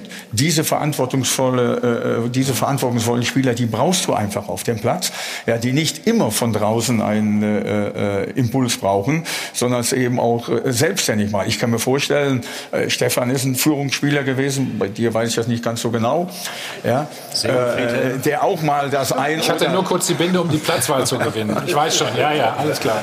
äh, der mit Sicherheit auch das ein oder andere Mal oder Lothar oder was weiß ich äh, anders reagiert haben, als der Trainer vielleicht vorgegeben äh, hat, weil es erforderlich war in der Situation auf dem Platz. Und das musst du als Trainer auch unterstützen. Sie können nicht nur immer das auf den Platz äh, rüberbringen, was du in der äh, Mannschaftssitzung besprochen hast, was du in der, im, im Laufe der, der, der Trainingswoche im Grunde dir erarbeitet hat. Der Gegner macht auf einmal was völlig anderes und dann brauchst du Spieler, die das situativ eben auch selbstständig ändern. Du als Trainer kannst das natürlich auch. Ja, in der heutigen Zeit ist ja so, dass manche Spieler dann Zettel kriegen und so weiter. Das habe ich nie gemacht, weil ich die Spieler trotzdem so erreicht habe, ja, um das eine oder andere umzustellen. Und, und ich glaube, das ist eben auch ganz Was ganz steht denn auf so einem Zettel? Denn sagen, so. dass heute zum Teil die Spieler übercoacht sind, dass sie so einen Rucksack von Informationen hinten drauf haben und deshalb die persönliche Freiheit Auch das kommt schon mal vor. Geht? Auch das kommt schon mal vor, ja. Weil das ist ja das, Da was kommen wir vielleicht im Fall Unterschied. Leipzig noch dazu gleich. Ne? Ja, Meintest da- du bestimmt auch, ne? Ich- Da muss, ist Guido absolut gefordert in der letzten Stunde dieser Sendung. Das Problem ja bei solchen Sachen ist ja diese, du nimmst den Spielern ja, Ja. die Eigenverantwortung. So, und das so, das nicht. erwartet man aber auch, ja, gewisse Dinge zu erkennen, die du an der Seitenlinie gar nicht sehen kannst. Ja. In dieser Sekunde, wenn irgendetwas passiert, dann erwarte ich sehr wohl von einem Hummels, einem Witzel, Dass er spürt. genau erfahrene Spieler, gestandene Spieler, die alles gespielt haben, was man spielen kann, dass die genau situativ in der Sekunde eben ähm, Dinge verändern. Und, und dann heißt es nicht, ja, der Trainer. Nee, da muss man den Trainer auch mal ein Stück weit außen vor lassen. Das macht man. Hart formuliert, im Fall Dortmund, würdest du sagen, die Mannschaft lässt Favre im Stich? Na, ich glaube nicht, dass sie Favre im Stich lassen, aber äh, sie müsste äh, aus meiner Sicht ein Stück weit mehr Eigenverantwortung übernehmen. Ja, gerade so Spieler wie Witzel und und und und äh, äh, Hummels, das sind einfach, das sind Weltmeister. Witzel noch nicht, aber der hat äh, äh, europäische Spitzenklasse. Ja. und da muss ich auch mal von meinen Spielern erwarten können, äh, dass sie äh, im, im richtigen Moment auch mal das Richtige tun. Was kann Das man jetzt machen? Was würdest du jetzt machen? Sie müssen ja, Ja. lernen, den Sack zuzumachen, wie es so schön heißt. Ne? Ja, ich, ich würde versuchen, die, die Defensive zu stabilisieren. Das, das ist das A und O. Wenn ich, wenn ich 40 oder mehr Gegentore bekomme, dann kann ich kein deutscher Meister Aber das ist ja klar. Aber wie, wie, wie setze ich das um? Wie sieht das in der... Theoretisch verstehe ich das alles. Ja, also ich würde vielleicht äh, die gesamte Grundordnung etwas weiter nach hinten äh, Ja. äh, versetzen, weil ich ja auch schnelle Umschaltspieler habe. Ich habe ja so viele schnelle Spieler, aber ich darf dem Gegner erstmal nicht so viele Tormöglichkeiten geben. Und wenn ich dann im Ballbesitz bin, dann habe ich die Möglichkeit eben über Sancho, über Haaland, über äh, äh, den einen Hakimi und, und so weiter. Das sind ja alles schnelle Spieler. Ja. dann nach vorne. Und dann muss ich, und das hat Stefan eben richtig gesagt, das hat Jupp Heinkes reingebracht, nämlich diesen Weltklasse-Spielern beizubringen, dass sie auch nach hinten arbeiten. Und das haben sie nicht nur in der Champions League, das haben sie auch in der Bundesliga gemacht. Ich kann mich erinnern, dass Bayern München dann ta- phasenweise nur 17 oder 18 Gegentore bekommen hat in 34 Spielen. Und das ist der Grundstock dafür, deutscher Meister zu werden. Aber das ist ja wieder die Aufgabe des Trainers. Das ist die Aufgabe des Trainers. In Zusammenarbeit mit der Mannschaft. Aber der Trainer muss es vorgeben. Ja. Das ist richtig. er kann, äh, Im vorliegenden Fall kann er sich auch mal bei Mats Hummels erkundigen. Dortmund ist 2011 und 2012 deutscher Meister geworden, nicht weil sie die beste Mannschaft hatten. Die hatte damals auch schon der FC Bayern, aber wie du es richtig gesagt hast, die haben Gas gegeben. Die sind äh, nach vorne, nach hinten gewetzt, Schwarmverhalten, konzertierten Angriff und auch draufgehen, Balleroberung. Kloppo hatte damals eine sehr gute Idee, wie man wieder an den Ball kommt. Und äh, deswegen sind die zweimal deutscher Meister geworden und FC Bayern hat eine Art eine Betriebsspionage damals betrieben und gesagt, warum werden die denn Meister? Was machen die denn anders? Ja, die laufen mehr, die wollen mehr, die sind hungriger. Deswegen sind die zweimal Meister geworden. Jetzt sind die Bayern ständig Meister, weil die bessere Qualität plus ein bisschen Taktik sich dann durchsetzt. Das ist alles richtig. Aber äh, sie waren Weihnachten mit Jürgen Klopp auch mal 18. Ja. Und Tabellenletzter. das, war die darf man auch Sollbruch, nicht vergessen. das war die Sollbruchstelle. Ne, Das darf, ich, das darf man auch nicht vergessen. ne. Sie waren auch, es gab auch Phasen bei Jürgen Klopp, ne, nach den zwei Meisterschaften, da waren sie Tabellen 18. Ja. Erster von unten. Erster von unten. So So, das. wir machen einen Spot, dann reden wir gleich weiter. So, wir gehen nochmal zurück zum Spiel. Stefan, wir schauen nochmal auf den äh, Ausgleich von Bayer Leverkusen. Da ist die Mitte erstmal wieder auf, ne, bei Dortmund. Ja, gut gespielt. Ach so. Na, die Mitte ist natürlich auf. Das ist genauso wie bei dem, ein, ja. bei dem 1-0 auch. Ja. Hummels orientiert sich jetzt wieder den auf die Arm. linke Seite. Dadurch ist das Zentrum auf. Ja, Das aber ist- Leverkusen macht es auch gut. Ja, also das, man kann jetzt nicht nur auf Dortmund draufgehen, was sie alles falsch machen. Grundsätzlich 16, 18, 20 Meter vor Tor muss das Zentrum zu sein. Punkt. Und ihr habt doch immer geglaubt, da geht noch was, ne? Das hat man gemerkt, ne? Ja, das hat man im Stadion auch gemerkt. Und du hast es auch gerade richtig gesagt. Also man darf jetzt auch nicht sagen, dass Dortmund da alles schlecht macht, ne? sondern wir haben das auch teilweise gut gespielt. Auch ausgenutzt natürlich äh, die Fehler. Genauso haben die Dortmunder unsere Fehler ausgenutzt. Ähm, die Kritik, die äh, du da jetzt vorhin zum Beispiel gegeben hast, ich, wie haben denn die Dortmunder äh, vor dem Bremen-Spiel gespielt, die Spiele? Jeweils fünf Tore geschossen. So, da war alles gut. Ja, gestern aber nur, gestern nur drei. Ja, also In Bremen ich finde es immer schwierig, äh, sowas dann immer direkt schlecht zu reden. Obwohl Lucien Favre selbst gesagt hat, also jetzt kommen die richtigen Aufgaben, hat er in. Anführungsstrichen gesagt. Also das waren Trotzdem haben sie da Spielfreude gehabt, da sind sie nachgegangen, da haben sie fünf Tore gemacht. Gestern war halt ein bisschen ein anderer Gegner. Pokal ist Pokal. Da sind wir auch froh, dass wir ja, Pokal ist. Pokal, zahlst du kurz so und dann wollen man ja doch doch doch nicht unerwähnt lassen, dass äh, Bayer Leverkusen auch äh, dazu beigetragen hat, dass es wirklich ein, ein super Spiel war gestern. Das ist meins, ne? Immer perfekt aufgestellt. Die Doppelpassanalyse wird Ihnen präsentiert von Klaus Thaler Alkoholfrei. Ja, bevor wir auf die Leverkusener schauen, aber erst einmal noch mal der Blick zurück auf den BVB. Also wir fragen Sie ja zu Hause, verspielt Dortmunds Defensive alle Titelchancen? Weiterhin 93 Prozent der Meinung, dass das genau der Fall ist. Und auch wenn man sich so im Netz umschaut, da ist eigentlich immer nur die Defensive das große Problem. Hier steile These, mit keinem Trainer dieser Welt würde der BVB dieses Jahr Meister werden. Gut möglich, dass Favre nicht zum BVB passen mag, aber ich habe das Gefühl, dass das Problem woanders liegt. Oder eben auch hier die BVB-Abwehr hat vergessen, dass sie jetzt nicht mehr für Bosch spielen, der ja mittlerweile eben Trainer von Bayer Leverkusen ist, wobei ich stark davon ausgehe, dass die Spieler das dann auch mal irgendwann mitbekommen haben. Äh, wo wir gerade bei Leverkusen sind, da muss man sagen, Gegentore haben sie weniger als der BVB, 27 Gegentore an der Zahl und ein Mann ist sehr, sehr wichtig, zwar nicht was die Defensivleistung vielleicht angeht, sondern eher die Offensive, ist fürs Tore vorbereiten und auch vielleicht auch Tür- Türchen schießen. Zuständig Kai Havertz nämlich und wenn wir uns da mal ein paar Daten anschauen, das ist wirklich Wahnsinn. Aktueller Marktwert liegt ungefähr bei 90 Millionen. Wir wissen ja, Leverkusen, ja, heiß begehrter Mann, äh, die wollen den natürlich dann irgendwann vielleicht auch für teures Geld verkaufen. 130 Millionen waren da ja zuletzt immer mal wieder im Gespräch. Insgesamt hat er schon 106 Bundesligaspiele absolviert, mit 20 Jahren sein 100. gemacht im Dezember, damit auch der jüngste Spieler, dem das eben gelungen ist in der Fußball-Bundesliga. 28 Bundesligatore insgesamt gemacht, vier in dieser Saison. Also ein wichtiger Mann, gestern eben nicht getroffen, nur den Pfosten und aber, wie, wie gesagt, das haben wir gerade schon gesehen, bei diesen 3 zu 3 eben perfekt eingeleitet. Also der Mann, der dürfte richtig teuer werden noch. Da sehen wir es nochmal an der Stelle. Immer perfekt aufgestellt. Die Doppelpassanalyse wurde Ihnen präsentiert von Klaus Thaler Alkoholfrei. Der, der macht auch jedes Spiel, der Kai Havertz, ne? Eigentlich, oder? Ich hab den noch Ja, der hatte mal in der Vorrunde, ähm, in der Hinrunde hat er mal, glaube ich, zwei, drei Wochen gehabt, da war er auch verletzt. Ähm, das hat ihn auch mal ganz gut getan. Also nicht, dass er verletzt war, sondern dass er auch mal ein bisschen Kopf frei bekommen konnte. Erklär uns mal seine Stärken. Ja, seine große Stärke ist ja die Ruhe, die der einfach hat. Ne? Äh, Das mit, auch mit 17, als er da bei uns schon trainiert hat, äh, strahlt eine unheimliche Ruhe aus, wenn er den Ball bekommt, versucht immer seinen Mitspieler zu suchen und ähm, hat auch ein echt gutes Auge dafür. Was würdest du ihm raten? Ich kann ihm nichts raten. Das muss er Du bist doch ein alter Sack, du kannst ihm doch was sagen. Du bist Also, ein älterer. Ich bin ein älterer, danke. Ähm, schwierig zu sagen. Also er muss es natürlich alles selber wissen. Ähm, kann dir dazu eigentlich ehrlich wenig sagen. Aber täuscht der Eindruck, dass es auch ein bisschen viel für ihn im Moment sein könnte? Es, was in so dem ihn Jahr äh, war sehr viel, so- ist sehr viel auf ihn eingeprasselt. Das stimmt. Also Deswegen hast du auch gesagt, vielleicht war es mal ganz gut, dass er mal raus war. Genau. Ähm, am Anfang der Saison ähm, waren auch sehr viele Berichte darum, wohin geht der, 150 Millionen und so weiter und so fort. Das ist nicht so, nicht so einfach und er ist ein ganz, ganz junger Kerl, der jetzt schon sehr viele Spiele gemacht hat. Ähm, deswegen äh, tat ihm die, die, die Auszeit da mal ganz gut, denke ich. Und äh, das macht auch irgendwann wieder Klick bei ihm. Er ist ein Wahnsinnstyp, charakterlich. und fußballerisch auch. Wo würdest du sagen, steht er in seiner Entwicklung momentan? Ja, schon noch auf dem Sprung. Also äh, Geht noch mehr, schon, ne? klar. Äh, der, wir haben, jeder hat gesehen, was er für eine Qualität hat. Die hat er uns oft genug bewiesen.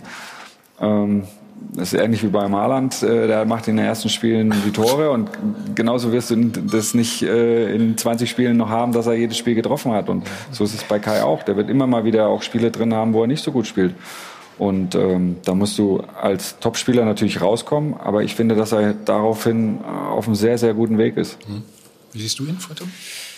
Ja, so wie äh, Stefan ihn jetzt im Grunde äh, beschrieben hat. Er hat ein sehr, sehr gutes Umfeld. Er hat einen sehr, sehr guten Trainer, der äh, ihm immer den Rücken stärkt, auch in der Phase, wo er, wo er eben nicht so gut gespielt hat. Das ist auch ganz, ganz wichtig. Er ist ein, oder scheint, also ich kenne ihn ja nicht so gut, ein sehr bodenständiger Spieler zu sein, der genau weiß, äh, was er will, der äh, auch die Ruhe behalten hat in den Spielen, wo es nicht ganz so gut gelaufen ist. Und äh, das ist für so einen jungen Spieler ganz, ganz wichtig. Ganz wichtig ist, dass Peter Bosch äh, hinter ihm steht und äh, das macht ja der ganze Verein steht hinter ihm und äh, der wird äh, noch äh, eine richtig gute große Karriere vor sich haben.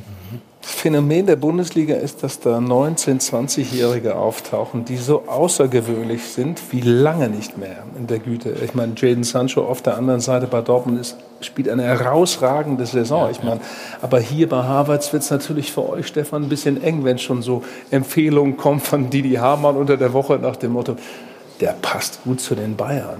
Der hat den da schon hingedacht. Kratzen die schon bei euch vor der Tür?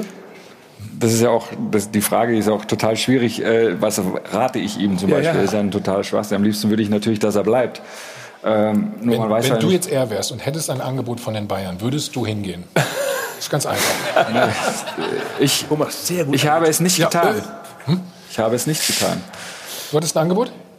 Wann? Warum? Warum, als ich noch in Nürnberg war? Warum? Äh, Musste den Uli Uli Hoeneß fragen. Nein, warum hast du es nicht, warum hast du es nicht gemacht, wollte ich wissen. Warum habe ich es nicht gemacht? Ähm, weil ich mich noch nicht so weit gesehen hatte in dem Mom- Moment, sage ich jetzt mal. Und ich habe dann den Weg eingeschlagen nach Leverkusen, ja, und jetzt bin ich immer noch da.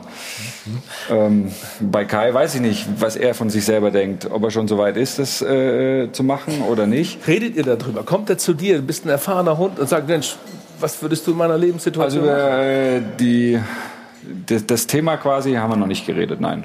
Es gab ganz viele andere Themen, da haben wir schon ge drüber geredet. Ich glaube, du aber flunkerst nicht- jetzt. ein bisschen. das glaube ich nicht. Das glaube ich dir nicht. Über sowas redet man immer. Ich bin ja jetzt äh, nicht mehr sein äh, Sein was? Spieler sozusagen. Ich bin ja, Ja. nicht mehr in der Spielerrolle, sondern in einer anderen Rolle. Da kommt er jetzt nicht auf mich Aber zu. Fakt ist doch, dass es für seine Entwicklung das Beste wäre, erstmal noch in Leverkusen zu bleiben. Ja, da spürt er, Meinst so du? wie Friedhelm das gesagt hat, das absolute Vertrauen auch in schwierigen Phasen, wenn es mal nicht so läuft. Er hat die Rückendeckung, das Umfeld ist perfekt äh, und er hat doch noch locker 12, 13, 14 Jahre vor sich. Nur der Verein könnte natürlich relativ viel Geld auch ne, bekommen. Oder Ja, aber, würde aber, aber oft ist der Schritt ja wegzugehen. Ich meine, da gibt es ja eine ganze Liste bei Bayern Genug München, wo es nicht funktioniert Ja, hat. Ähm, ob das immer der richtige Schritt ist für so junge Spieler, wage ich auch mal zu bezweifeln. Stefan, du hast recht. Ich glaube, das ist Zwischenschritt RB Leipzig. ja oder zu euch kommt er dann ein Jahr oder zwei und dann geht er mit Timo Werner irgendwo anders hin. Das kann ja, auch sein. aber Nein, also für ihn ist es mit Sicherheit gut für seine persönliche Entwicklung wirklich bei Leverkusen noch zu bleiben. Also du siehst ihn noch nicht bei Bayern. Also so wie er die Rückendeckung bekommen hat in Leverkusen in einer sehr schlechten Phase, die bekommst du bei Bayern München nicht. Punkt. Das ist einfach so. Dann sitzt du auf der Bank oder wenn es noch schlimmer kommt, auf der Tribüne. Da sagen sie aber, nein, wir halten zu dir, wir brauchen dich, äh, wir vertrauen dir. Das ist halt der Unterschied zwischen dann den absoluten Top-Clubs, wo richtig Druck drauf ist, oder dann auch in Leverkusen, auch ein guter Club. Aber da hast du nicht so den Druck. Und ich glaube, das ist der entscheidende Punkt für seine Entwicklung. Und er kann als junger Spieler einfach mit viel Spielpraxis reifen. Ja. Er kann immer besser werden. Er spielt auch international. Ja. Und ich glaube schon, dass ihr auch dieses Jahr wieder international dabei seid. Ob die Champions League wird, das muss man abwarten. Aber ihr habt alle Möglichkeiten dazu.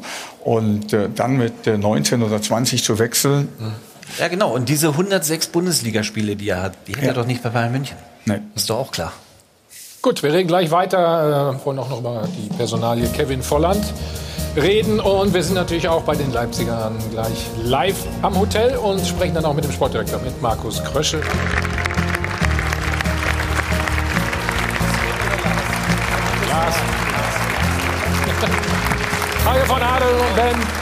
Live aus dem Hilton Hotel am Münchner Flughafen. Wir sind zurück beim Check 24 Torpass. Sieben Tore gestern in der Bayer Arena, das Entscheidende für Bayer Leverkusen. Kurz nach dem 3 zu 3. Federn das 4 zu 3. Stefan, wir sehen das nochmal. Dortmund Anstoß nach dem Ausgleich. Ja, und da geht es dann im Tempo direkt nach vorne. Jo. Das ist ja das Spiel der Leverkusener auch. Jetzt aber die Dortmunder eigentlich in Überzahl. So, und jetzt gucken wir auf Lars Bender, der eigentlich schon den Rückwärtsgang wieder einlegt und eigentlich in die Defensive will. Denkt sich aber, nee, weißt du was, ich mache mich mal lang. Ja, trifft er natürlich perfekt. Super Tor. Richtig gut. er vorher irgendwie angemeldet hat, ich wollte eigentlich möglicherweise ausgewechselt werden, weil er so eine kleine Verletzung vorlag und er sagte, nee, Aber schau, jetzt ist er auf dem Weg schon zurück. Zurück, jetzt, er- 16er. jetzt denkt er, ah, könnte noch mal heiß werden. Aber Stefan, Sie kriegen keinen Druck auf den Ball. Die Flanke war völlig frei. Da hätte ich sogar flanken können mit meinem alten Holzbein mit links. Also da musste natürlich äh, enger draufgehen. Im Idealfall. Das wollen wir jetzt nicht nachstellen, muss man ja sagen an der Stelle. So, Peter Bosch hat erklärt, ähm, was er geändert hat, damit es doch noch zum Sieg für Leverkusen reichte. Wir haben Leon Bailey reingebracht, ein Offensivspieler noch dazu. Wir haben Sven Bende ins Mittelfeld reingeschoben, noch ein extra Spieler dazu haben. Mehr Risiko, weil die haben Riesenqualität da vorne. Aber das war die, die am Ende die, die, die Spielweise, die uns noch der Sieg gebracht hat. Hat er sich Dortmunder so verwirrt? Ja. Das weiß ich nicht, aber wir standen einfach ein bisschen kompakter. Wir hatten äh, mehr Zugriff in der, in der Mitte. Sven hat vor hinten gespielt, ne, im Prinzip. Genau, Sven hat ja in der Fünferkette sozusagen gespielt, in, in der Zentrale. Da, wir haben dann auf Viererkette umgestellt, haben dann mit, mit ihm und dann auch Dragovic, der dann auch noch reingekommen ist, ähm, einfach viel, viel äh, sicherer in der Mitte gestanden. Und da kam halt dann auch nichts mehr zu, zustande. Stefan, kannst du mir ein, eine Sache erklären? Ich dachte immer, Bailey wäre sozusagen der Spieler, der auf Dauer die Bundesliga beglücken könnte. Jetzt kommt er nur punktuell rein. Gestern gutes Ding, aber was ist los mit so einem Talent? Warum kriegt ihr den nicht hin? Ich weiß nicht, ob es die Mentalität ist von ihm selber, aber er ist eigentlich ein herzensguter Mensch, äh, wirklich. Ähm, ein äh, sauschneller Spieler, guter linker Fuß. Gestern hat er ihn zwar mit rechts gemacht. Ähm, aber, Reinhold fragt ja, aber, genau. aber, ja klar, Aber. aber. es ist total schwierig, was es äh, manchmal in, äh, ich weiß nicht, ob es das familiäre Umfeld ist, äh, was wir auch gehabt haben, äh, schon auch mal oft als Thema. Ist schwierig zu sagen. Ähm, dann hat er natürlich dieses Jahr zwei, zwei rote Karten gekriegt, ähm, spielt nicht ins, äh, passt nicht so ins Bild rein und äh, ist schwierig. Äh, Ist da ein Dauerbetreuungsfall sozusagen. Ja, man muss ihn natürlich richtig anpacken, klar. Aber das ist ja auch noch ein ganz junger Spieler. Genau. Ja, der auch noch lernen Darf man nicht muss. vergessen, ja. Ja, der auch das ein oder andere an Fehlern macht, wie bei den beiden roten Karten. Ich glaube nicht, dass er das äh, äh, in Zukunft oder, oder auch so schnell wieder macht. Auch, auch so ein Spieler, der kommt aus Brasilien, dem muss man auch erstmal ein bisschen Zeit geben, dass er Potenzial hat, dass er richtig gut ist. Das wissen wir alle. Ja. Und dass er das auch schon gezeigt hat. Ja, dass er aber auch Phasen hat, äh, wo man ihm helfen muss. Das macht Leverkusen mit Sicherheit, das weiß ich ja auch. Ja, dass man ihm einfach auch noch ein bisschen Zeit gibt. Äh, Das Talent und äh, die Klasse hat er dafür. Und ich glaube auch, dass er sich dauerhaft in der Bundesliga durchsetzen wird. Wie hat sich der Trainer entwickelt, Peter Bosch? Gut, allein wie man äh, gestern sieht, wenn man dann so eine Umstellung vornimmt, dann äh, heißt das, dass man, ja, äh, damals hat man, wurde ihm ja nachgetragen, dass er in Dortmund einfach nur offensiv spielt und nicht defensiv denkt. Und das hat er gestern gezeigt, dass er es eben auch anders kann. Also er hat das Spiel gewonnen, sagen wir es so, ganz einfach. Ich, du gewinnst solche Spiele nicht alleine. Also du gewinnst das äh, als Mit der Trainerteam Mannschaft. mit der Mannschaft zusammen, äh, würde ich sagen. Also das ist so einfach so. Gut, damit sind wir beim Trainer. Thema, den ersten Trainerwechsel gab es in der Saison erst am 10. Spieltag. Das gab es seit 20 Jahren übrigens. Ich wusste das auch nicht. Äh, Trendwende war es trotzdem nicht. Inzwischen sind fünf entlassen. Der letzte aus dieser Reihe bist leider du. Freigestellt. Freigestellt. Freigestellt. So schaut's aus. Auch Legenden haben keine Jobgarantie. Friedhelm Funkel musste gehen, weil die Punktausbeute trotz ordentlicher Leistung letztlich eine Katastrophe war. Wir sind für unseren Aufwand einfach nicht belohnt worden. Und Funkel ist von der Clubführung auch nicht belohnt worden, mit etwas mehr Geduld zum Beispiel für seine überragenden Verdienste. Stattdessen Rausschmiss ohne Stil. So schaut's aus. Trainerwechsel sind weder neu noch besonders kreativ, aber meistens wirksam. Die jüngsten Beispiele. Bayern ist mit Flick besser als mit Kovac. Klinsmann sammelt mehr Punkte als Kovic. Giestold sogar viel mehr als Bayer Lorzer in Köln. Dafür ist Bayer Lorzer in Mainz erfolgreicher als Schwarz. Bei 37 Trainerwechseln in den letzten fünf Jahren lief es danach in 31 Fällen besser. Das ist eine Erfolgsquote von 84 Prozent. So schaut's aus. Ob Düsseldorf zu retten ist ohne Funkel bleibt offen. Der neue Trainer Uwe Rösler hat dreimal nicht verloren und das Pokalviertelfinale erreicht. Das macht Hoffnung. Er steht zwei Plätze besser als Funkel, aber der rettende Platz 15 ist jetzt punktemäßig weiter weg als vorher. Wir fragen daher, wie schaut's aus? Hat Ihr Rausschmiss etwas gebracht, Herr Funkel?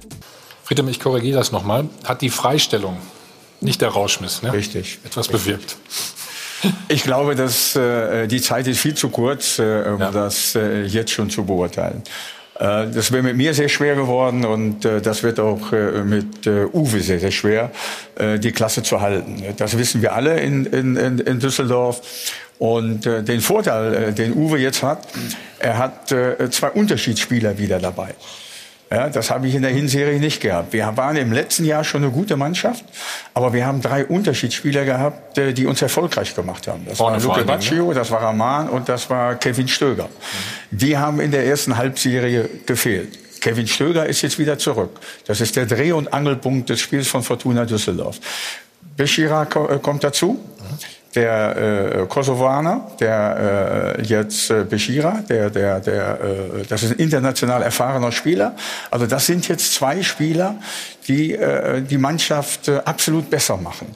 Und äh, die habe ich leider nicht mehr zur Verfügung gehabt. Jetzt sind sie wieder da. Und äh, deswegen glaube ich auch, äh, dass Fortuna alle Chancen hat, äh, die Klasse zu halten, weil die Mannschaft jetzt individuell wieder besser ist. Mhm. War die letzte gute Saison eigentlich ein Fluch dann im Prinzip? Oder die Erwartungshaltung sind die deswegen das, das ist natürlich immer, viel das höher ist, gewesen? Das ist, immer, äh, das ist immer ein Fluch für eine Mannschaft, äh, für einen Verein, der außergewöhnliche Leistungen gebracht hat. Und äh, dann, wie gesagt, zwei Spieler, die, die, die für über 25 Tore zuständig waren, dann verliert. Ja, dann ist es immer schwer, das zu kompensieren, äh, zu kompensieren. Die Ansprüche werden höher, wobei wir vor der Saison ganz klar gesagt haben, wir werden um den Klassenhalt spielen. Das war jedem im Verein bewusst. Nur wenn es dann wirklich so kommt, äh, dann steht der Trainer oft alleine da. Mhm. Trainingslager war, glaube ich, ganz gut, ne? Noch? Ja, wir haben ein sehr gutes Trainingslager gehabt jetzt äh, in Spanien, haben da schon versucht, andere Dinge in die Mannschaft hineinzubringen, anders aufzutreten. Ja, also ähm, äh, eher anzugreifen, vorher äh, im Grunde den Gegner unter Druck zu setzen, äh, uns mehr Torchancen zu erarbeiten. Das hat uns äh, vor allen Dingen in Leverkusen, wir haben in Leverkusen, ich weiß nicht, ob du das Spiel gesehen hast, dort haben wir sehr gut gemacht äh, bis zur 80. Minute. Dann haben wir durch einen Torwartfehler äh, das Spiel letztendlich äh, noch verloren. Überhaupt kein Vorwurf an Flo, das weiß er. Und äh, ja, mehr Möglichkeiten habe ich leider nicht mehr gehabt. Danach äh, bin mhm. ich äh, freigestellt worden. Und äh, jetzt äh, ist Uwe mit dieser Aufgabe vertraut worden, der es, soweit ich das beurteilen kann, bisher wirklich gut macht. Ja, das äh, muss man einfach sagen. Er hat eine völlig intakte Mannschaft übernommen. Ja, das hat er auch äh, selber schon, schon so mhm. gesagt. Mhm. Und die Arbeit, die er jetzt macht, glaube ich, äh, dass, sie, dass sie gut ist. Er hat die Mannschaft äh, sofort mitgenommen, was wichtig war. Und äh, ich wünsche ihm und drücke ihm alle Daumen, dass mit Fortuna Düsseldorf der Klassenerhalt geschafft wird. Warum glaubst du, hat man... Ja? Das, was du gerade beschrieben hast, da haben wichtige Spieler gefehlt und so weiter. Warum glaubst du, hat man dir nicht mehr Zeit gegeben? Weil du sagst, ja, jetzt das, sind sie wieder zurück. Ja, das können nur die äh, Leute äh, beantworten, äh, die die äh, Entscheidung getroffen haben. Ich weiß es nicht, keine Ahnung. Ja, wir äh, sind äh, aus der Winterpause herausgekommen, äh, ähm, eigentlich ganz gut und haben zwei weitere gute Spieler im Grunde jetzt dazu bekommen. Äh, Skripski, den haben wir von Schalke, den habe ich noch vergessen, der ist jetzt äh, verletzt gewesen. Das ist ein weiterer Spieler, der dieser Mannschaft helfen wird. Also die Mannschaft ist jetzt stärker als in der Hinserie. Und darum ärgert es mich, dass ich diese Chance nicht ja. bekommen habe mit dieser Mannschaft in den nächsten Wochen. Aber es gab keinerlei Anzeichen dafür. Das für, war ja für mich, für, für dich, mich, natürlich. Für mich persönlich gab es keinerlei Anzeichen. Vor allen Dingen nach Wahnsinn. dem Spiel nach dem Spiel gegen Leverkusen, wo wir alle zusammengestanden haben, Mannschaft, Trainer und was wichtig ist, die Fans. Ja, Friede, du kennst doch diese Abläufe alle. Du hast doch ein Gespür dafür. Du warst doch so oft in der Situation. Du bist am Abend vorher, vor deiner Entlassung, noch zum Trainer des Jahres in Düsseldorf. Ja, das ist jetzt wieder was anderes. Das ist ein Tag vorher gewesen. Ja, einen Tag vorher. Aber das Da zu spüren, da, da passiert was hinter mir. Die Da, sind am wus da wusste ich, an dem Da Abend wusstest vorher wusste ich, dass ich am nächsten Morgen das Gespräch haben werde, weil bei der, bei der Wahl zum Trainer des Jahres in da? Düsseldorf waren 500 geladene Gäste, aber keiner vom Vorstand. Da wusste ich, am nächsten Morgen kommt der Anruf.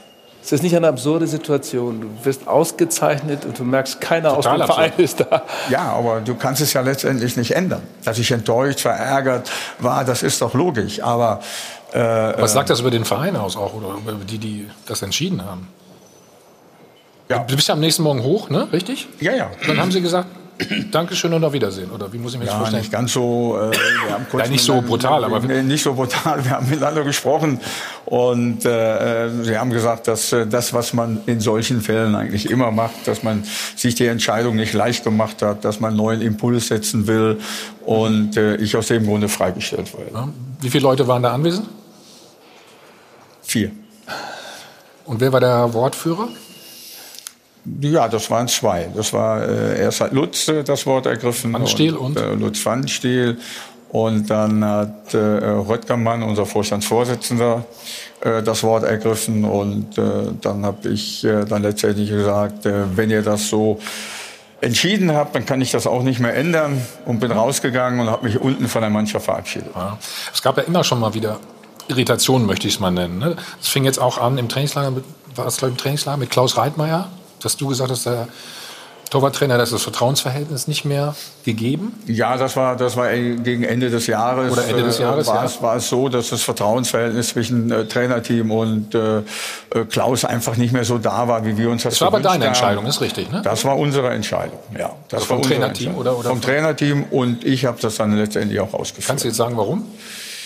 Nein, das, äh, das sind ja Dinge, die, die äh, wir damals entschieden haben und äh, die behalten wir auch für uns. Ein weiterer Vorwurf war ja, dass du die zwei älteren Spieler immer hast spielen lassen, Potzek und äh, Ja, das Fink. ist ja, ja, das ist ja, das ist ja, an Ja, den aber als da, Das ist ja an Also- den Haaren herbeigezogen. Also ich habe äh, Spieler spielen lassen, weil sie die Leistung gebracht haben. Und äh, ähm, Adam und äh, Olli, um die beiden geht's ja, Adam Wozzeck und Olli Fink, äh, haben in der letzten Saison und auch in dieser Saison ihre Leistungen gebracht. Ja, und äh, deswegen haben sie gespielt. Sie haben ja längst nicht alle, äh, jedes Spiel gemacht. Ja, sie haben gute Spiele gemacht, sie haben auch schlechte Spiele gemacht, wie andere auch. Und wenn sie schlecht gespielt haben, haben sie nicht gespielt. Dann haben andere Spieler gespielt. Also das ist ein Vorwurf, der, äh, der wirklich an den Haaren herbeigezogen. Ja, es, hat, es wirkt so nach außen nur so, dass man nach Gründen gesucht hat, verstehst du? Fast verzweifelt, das, würde ich das, sagen. Das kann durchaus sagen, sein. Oh, da das, ist das, das, das kann durchaus sein. Ähm, äh, Wir haben in den letzten vier Jahren so viel Erfolgreiches in Düsseldorf auf die Beine gestellt wie seit 25 Jahren nicht mehr. Und da hat das Trainerteam natürlich äh, einen großen Anteil mit der Mannschaft. Und vielleicht ist der ein oder andere äh, zu wenig berücksichtigt worden in der Öffentlichkeit. Das kann durchaus sein. Ja, Ich war in den letzten vier Jahren das äh, Gesicht von Fortuna Düsseldorf und das hat äh, einige nicht gepasst. also du Ganz warst- klar. hm? Das ist doch mal ein Stück Kern der Wahrheit möglicherweise. Oder? Es ist eine Ja. Geschichte, du, es drohte der Abstieg in die dritte Liga, wenn ich mich zurückerinnere, und dann aus den kaum vorhandenen Möglichkeiten, diesen Weg zu gehen, zack, über die zweite Liga in die Bundesliga zu gehen, ist eine irre Erfolgsgeschichte. So, du sagst immer, Friedhelm, du fühlst dich diesem Verein so innerlich so verbunden. Total. Ja? Total. Ähm, wenn jetzt eine Möglichkeit da wäre, im Verein eine andere Tätigkeit zu übernehmen, würdest du Ja sagen? Wenn die Verantwortlichen, die jetzt äh, dort die Verantwortung haben, nicht mehr da sind, ja. Ja.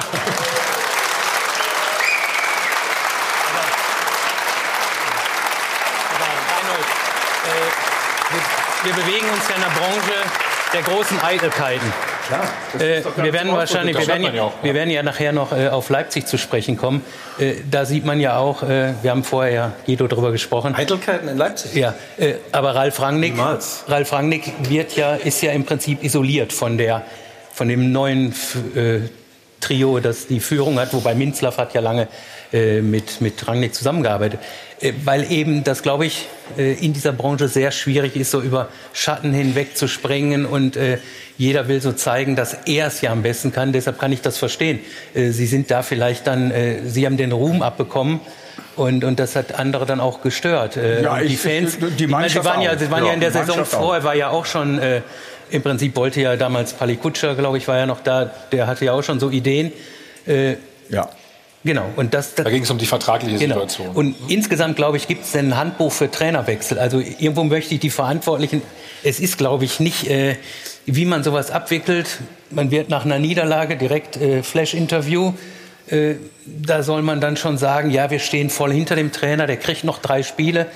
Äh, Und dann kommt man irgendwo nach oben in den FIP-Bereich und da sitzen noch ein paar andere, die auch mitreden und die sagen, was hast denn du da unten erzählt? Also ich glaube, dass so ein Trainerwechsel abzuwickeln nicht eine ganz äh, angenehme Ich muss Aufgabe trotzdem noch mal nachhaken. Wer muss denn jetzt gehen, damit du anfängst? Nein, das, das, das, das ist ja viel zu früh darüber nach.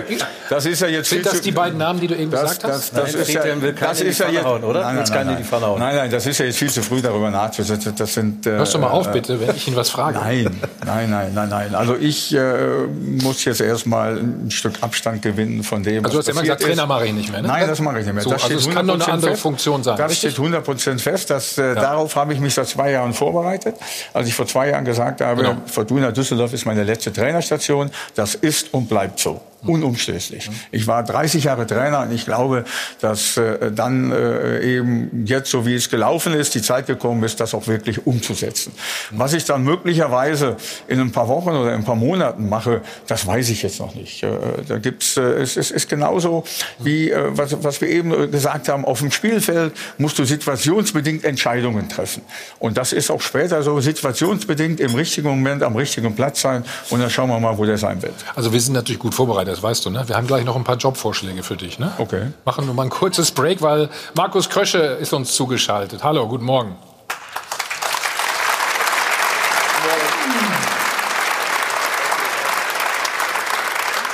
Markus, letzte Woche haben wir noch darüber gesprochen, dass es eine ganz, ganz wichtige oder die Woche der Wahrheit ist. Pokal hat nicht funktioniert. Habt ihr wieder was verändern müssen diese Woche oder bis zu diesem Spiel heute? Nein, also grundsätzlich ist es natürlich ärgerlich, dass wir jetzt im Pokal ausgeschieden sind. Wir wollten unbedingt weiterkommen. Äh, Ich sage mal, der Spielverlauf war jetzt nicht so optimal für uns ähm, äh, und äh, ja, sind dann halt über die 90 Minuten dann halt auch verdient ausgeschieden. Jetzt ist aber ein komplett anderes Spiel und, und wir freuen uns auf das Spiel. Es wird ja, ein super, super intensives Spiel mit, mit zwei sehr guten Mannschaften und ja, wir sind sehr zuversichtlich, dass wir, dass wir heute auch was mitnehmen können. Mhm. Ihr sagt, es ist kein Endspiel, es ist nur ein normales Spiel um drei Punkte. Ja, natürlich. Ich meine, wenn du, wenn du guckst, um welchem Spieltag wir jetzt sind in der Rückrunde, das heißt, wir haben noch genug Spiele. Es ist weder für Bayern noch für uns ein Endspiel. Es ist ein super Spiel aufgrund der Tabellenkonstellation. Es ist ein super Spiel, weil zwei, zwei richtig gute Mannschaften aufeinandertreffen, die, ähm, die sehr, sehr viel Qualität haben. Und äh, ja, es wird ein, ein super und geiles Fußballspiel und wir freuen uns drauf. Und, äh, aber es ist keine äh, vorentscheidendes Spiel, weder für Bayern noch für uns. Nehmt ihr das Wort Krise in den Mund? Überhaupt nicht. Also ich glaube, dass wir äh, in den letzten Wochen und Monaten sehr, sehr, das sehr, sehr gut gemacht haben, dass wir sehr erfolgreich waren. Wir, wir sind sehr, sehr gut, stehen sehr, sehr gut in der Tabelle. Sicherlich muss man sagen, dass wir in den letzten zwei, drei Wochen es nicht geschafft haben, über 90 Minuten unsere Qualität auf den Platz zu bekommen. Das müssen wir wieder schaffen. Ähm, Und wenn wir das schaffen, werden wir auch wieder Spiele gewinnen. Aber von Krise sind wir meilenweit entfernt. Ja. Und wie wollt ihr das machen heute?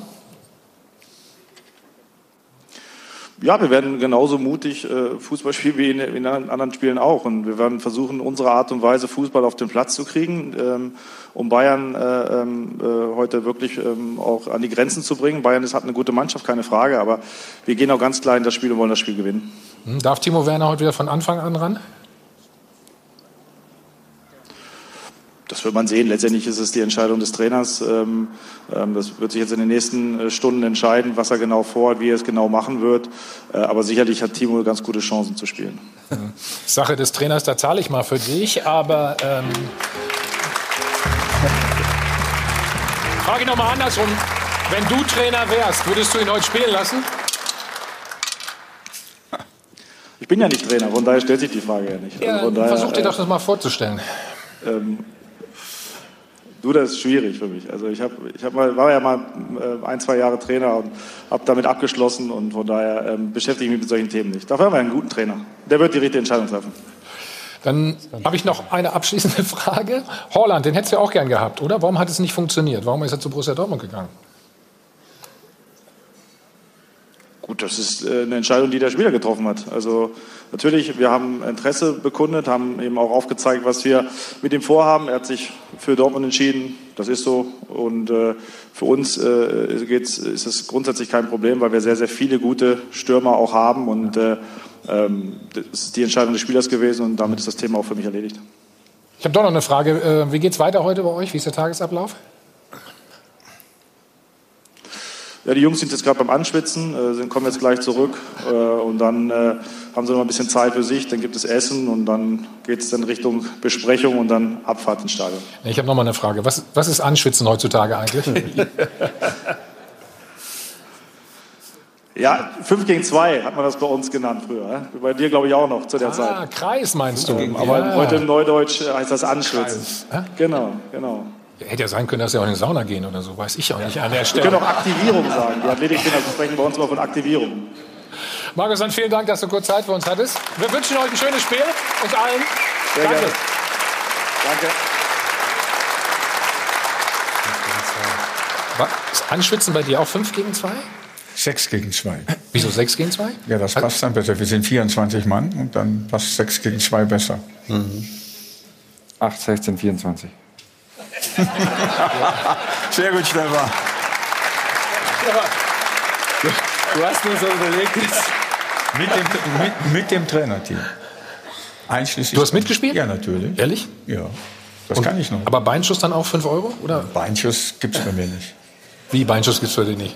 Nein, mir schießt keiner den Ball durch die Beine. Ja, aber wenn du jemanden an, durch die Beine schießt. 5 Euro. Gab es früher auch schon, ne, Stefan, oder? Das gab es früher auch. Ja. Ja. Komm, ich glaube, wir machen mal, wir machen mal eine kurze Pause. würde ich sagen. Bitte? Ja, bei mir war es noch D-Mark. Ich habe auch gerade, deswegen, ich war gerade ein bisschen irritiert. Also, gleich geht's weiter dann bei uns. Mit Trainerwechsel, ob die was bringen oder nicht, das müssen wir gleich noch mal ganz in Ruhe besprechen.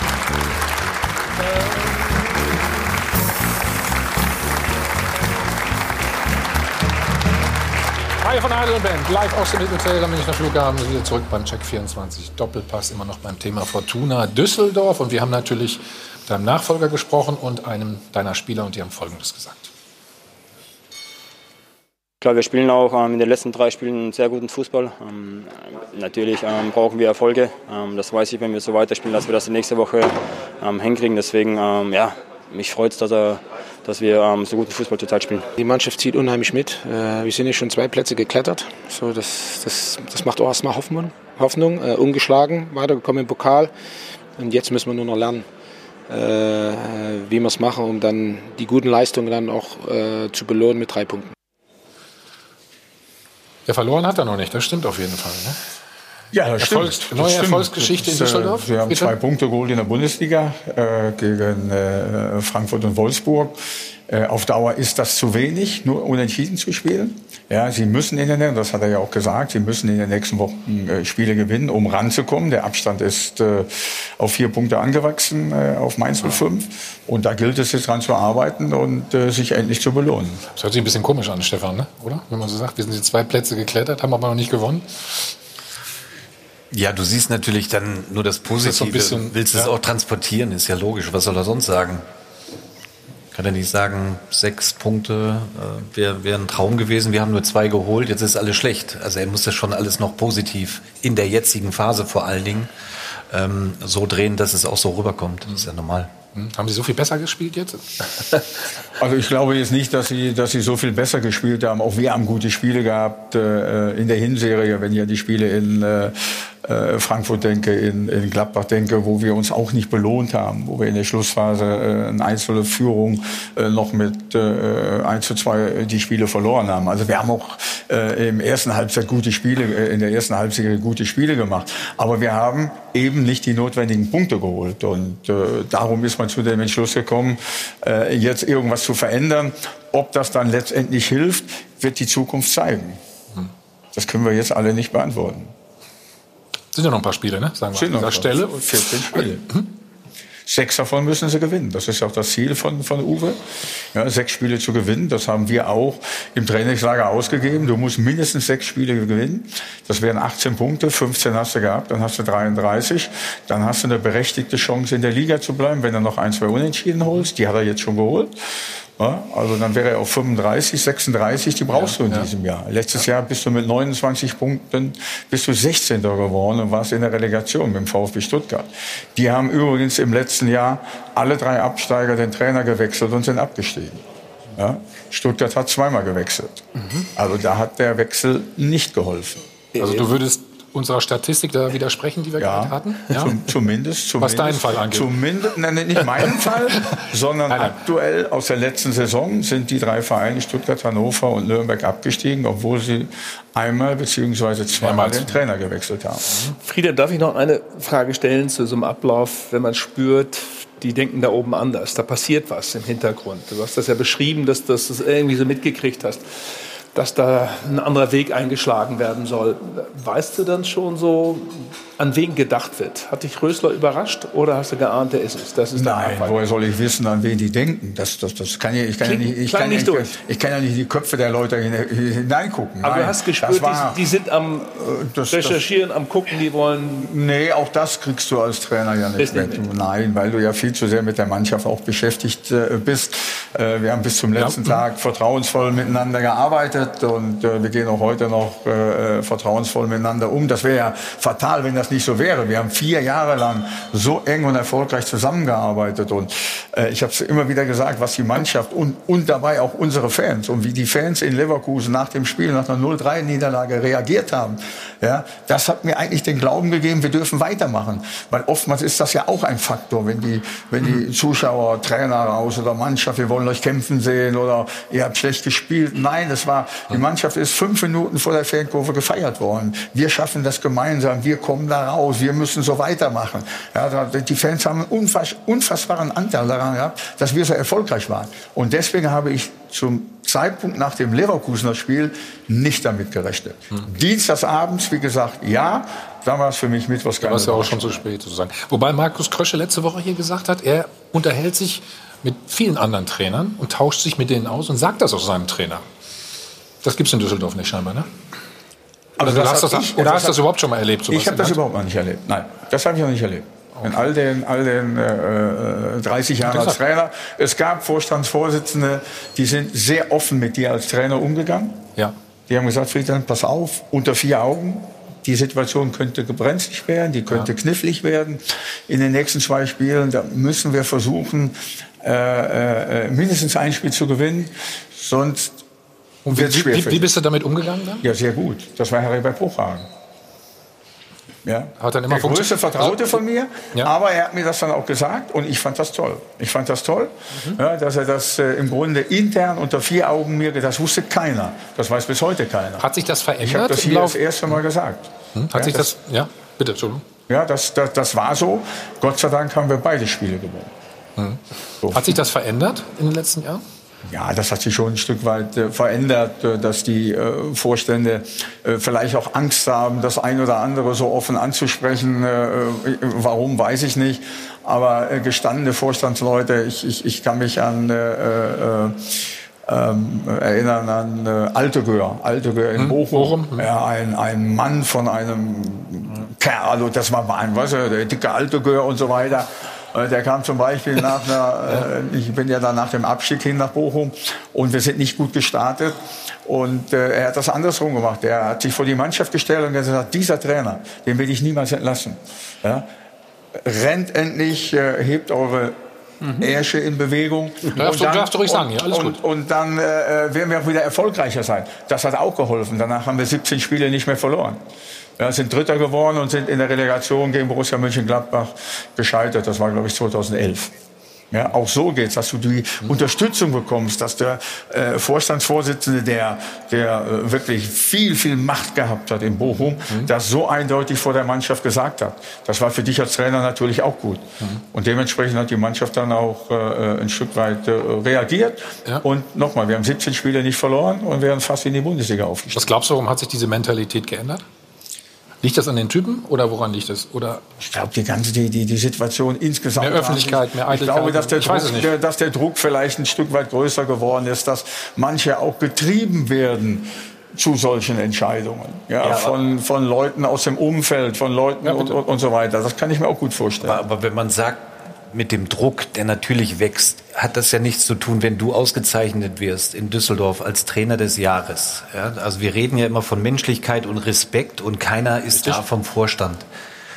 Also da hört es ja bei mir auf. Ja. Das hat ja nichts mit dem Sportlichen zu tun. Das hat ja nichts mit dem eine andere Sportlichen Geschichte tun, dann, was ne? da gerade passiert ist. Niederlage, unentschieden, zu wenig Punkte. Sondern das hat ja etwas zu tun, was du geleistet hast in einem Jahr oder darüber hinaus. Und ich glaube, alleine da gehört es sich schon anwesend zu sein, um ihn zu ehren. Also das kann ich überhaupt nicht nachvollziehen. Aber wir, nochmal, wir schreien immer danach, ne, nach Menschlichkeit und Respekt und so. Gibt es das überhaupt? In, Ja, frag, frag, frag, frag. Nee, ich weiß es Frag nicht. Gibt es natürlich nicht. Nee, ist doch das beste Beispiel. Ist doch das beste Beispiel. Es gehört sich nicht. Punkt. Und deswegen, und wenn der Friedhelm dann sagt, ich würde, natürlich kann ich mir es vorstellen, nicht als Trainer, aber in einer anderen Position nochmal zurückzukommen. Aber dann müssen gewisse Herren da oben dürfen nicht mehr da sein. Ja, dann sagt es doch alles. ich keinen wünsche mir, Respekt dass du. Ja. wirklich noch mal zurückkommst. Ich hätte mir es auch gewünscht als Trainer, das muss ich ganz ehrlich sagen. Aber wenn du sagst, nein, der Deckel ist drauf nach 30 Jahren, hoffe ich trotzdem, dass du bei Fortuna Düsseldorf noch mal eine Rolle übernimmst. Ja, wir haben ja noch eine Stunde. Wir können ihn noch ein bisschen überzeugen. ja, finde ich gut. Ähm, haben sich die Werte verändert? Das ist schwierig. Also ich Du glaube bist, ja, schon, jetzt, dass du bist ja so Schnittstelle jetzt zwischen Mannschaft und Geschäftsführung, äh, Sport, Geschäftsführung, ja. genau. Und ähm, ich glaube schon, dass sich einiges verändert hat. Ähm, da reden wir äh, auch über den Druck von außen, der da oft rein. Also mit Aber einem- war der, war der nicht früher auch da? Nein, ich glaube nicht, dass der früher so groß war. Heutzutage geht das alles ein bisschen. Oder was meinst du schneller. mit Druck von außen? Ja, Journalisten, dann fangen die ja auch an äh, zu schreiben und zu sagen, ey, das hat Düsseldorf schon ein paar Spiele nicht gewonnen. Aber man muss ja mal sehen, wie sich das Ganze entwickelt hat. Er hat die Mannschaft übernommen, die äh, irgendwie am Boden war, hat es geschafft, Stabilität reinzubekommen, schafft es aufzusteigen. Jetzt können wir drüber streiten, letztes Jahr, ob sie vielleicht ein Platz, zwei Plätze zu viel erreicht haben. Aber du hast es vorhin gesagt, ihr habt zwei unheimlich wichtige Spieler verloren. Die wurden nicht ersetzt. Die wurden nicht eins zu eins ersetzt. Und dass du dann nach 19 Spieltagen, wo es ein bisschen schwieriger läuft, dann schon quasi das Ganze aufgibst mit ihm als Trainer. Das finde ich geht Also zu du, schnell. du hättest ihn nicht entlassen. hab ich hätte ihn auf keinen Fall entlassen, Gut. weil er einfach Äh, freigestellt, freigestellt, freigestellt. Entschuldigung. Also er passt da einfach super hin. Er hat die Mannschaft im Griff gehabt und äh, das braucht halt dann auch ein bisschen Zeit. Den Gegenentwurf zu dem, was äh, Friedhelm Funkel gerade widerfahren ist, gibt es ja in Bremen. Eine, eine, jeden Tag gibt es das Bekenntnis, Flo, also Kofeld macht es gut und wir machen weiter mit dem. Das ist ja der absolute Gegenentwurf. Es ist interessant, wie das da Aber glaubst du, die, die merken überhaupt, wenn sie absteigen? So wie, so wie die das machen? ist- Also, das ist so mein ist, Eindruck. Es ist, meine, ein, Werder Bremen ist ein weites Feld. Das lässt sich nicht mit einer kleinen Antwort irgendwie hinkriegen. Nein. Ja, wieso nicht? Na gut.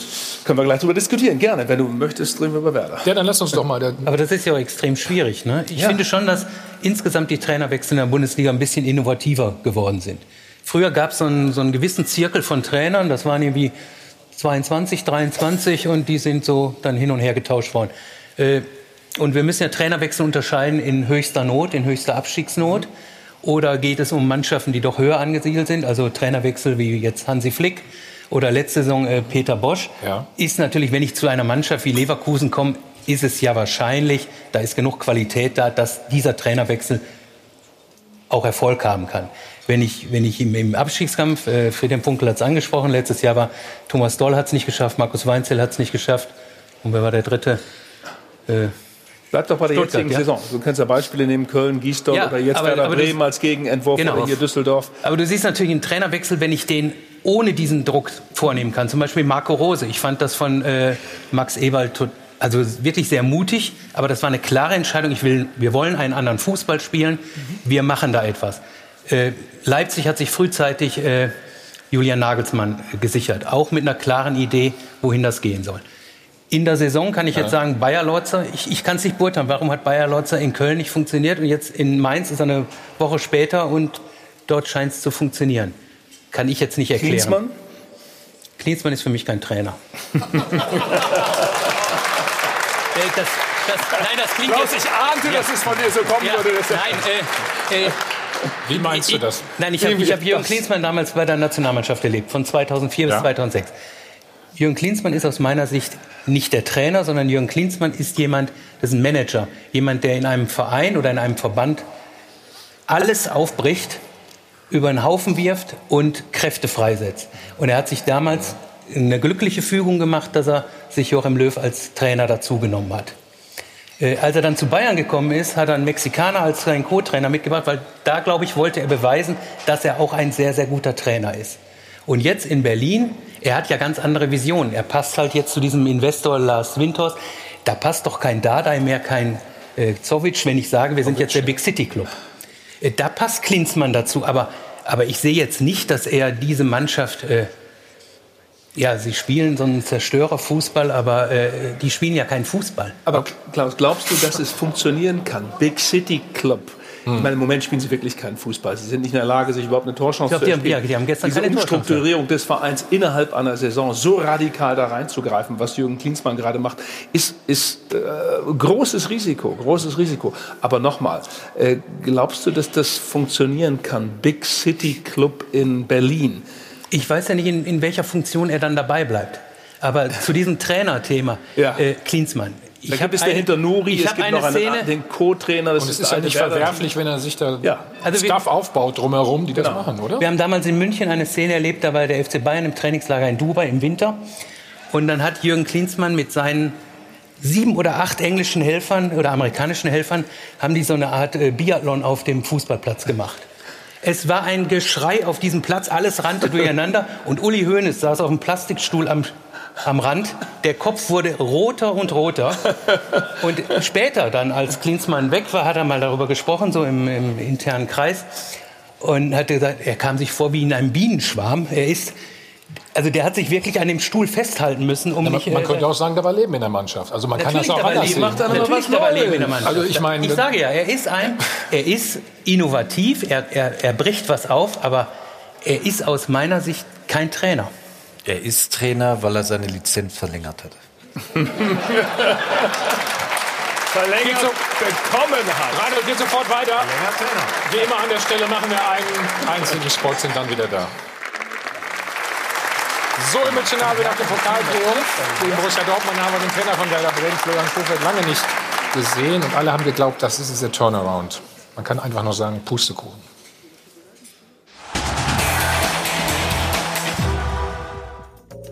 Die passende Körperhaltung zur Bilanz des Grauens, denn zuletzt setzte es sieben Niederlagen in acht Bundesligaspielen. Seit über zehn Stunden warten die Bremer auf ein selbst erzieltes Ligator, der blanke Horror. Aber es geht noch schlimmer, denn das 0 zu 2 gegen Union Berlin war die fünfte Heimniederlage in Folge. Werder Bremen. Noch nicht zerstört, aber am Boden.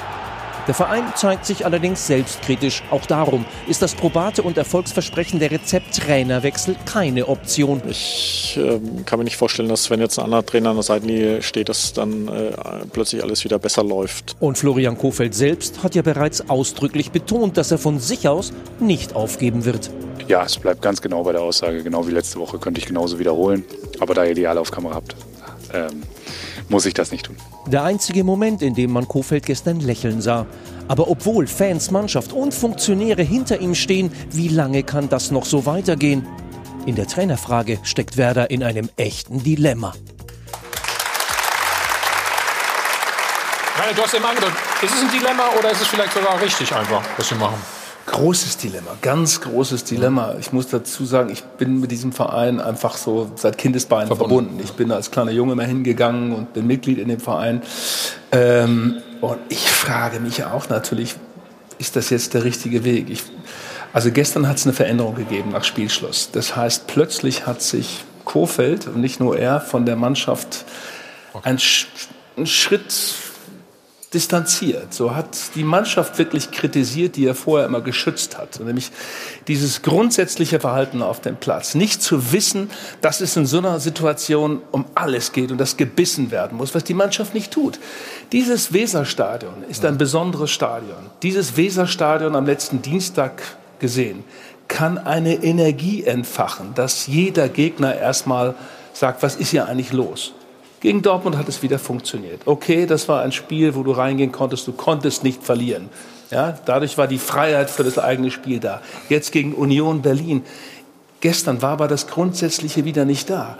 Wenn, ich meine, man muss sich auch mal an sich selbst berauschen. Darin besteht auch eine Qualität des Fußballs und eine Qualität des Weserstadions. Mhm. Dieses Stadion kann eine Mannschaft verrückt im positiven Sinne machen. Dann tust du Dinge, von denen du nie geglaubt hast, dass du sie wirklich Aber es hat jetzt nur einmal funktioniert im Pokal. Davor haben sie fünf nicht Heimspiele in der ganzen Folge. Saison nicht. Es gab nur einen Heimsieg gegen Genau. Augsburg und das war schon ein quälender Sieg, ein anstrengender Ja. Sieg. Ja. Und das ist das, was ich nicht verstehe, dass genau diese Qualität, die Werder immer ausgezeichnet hat, im Weserstadion was Besonderes zu entfachen, Ja. verschwunden ist.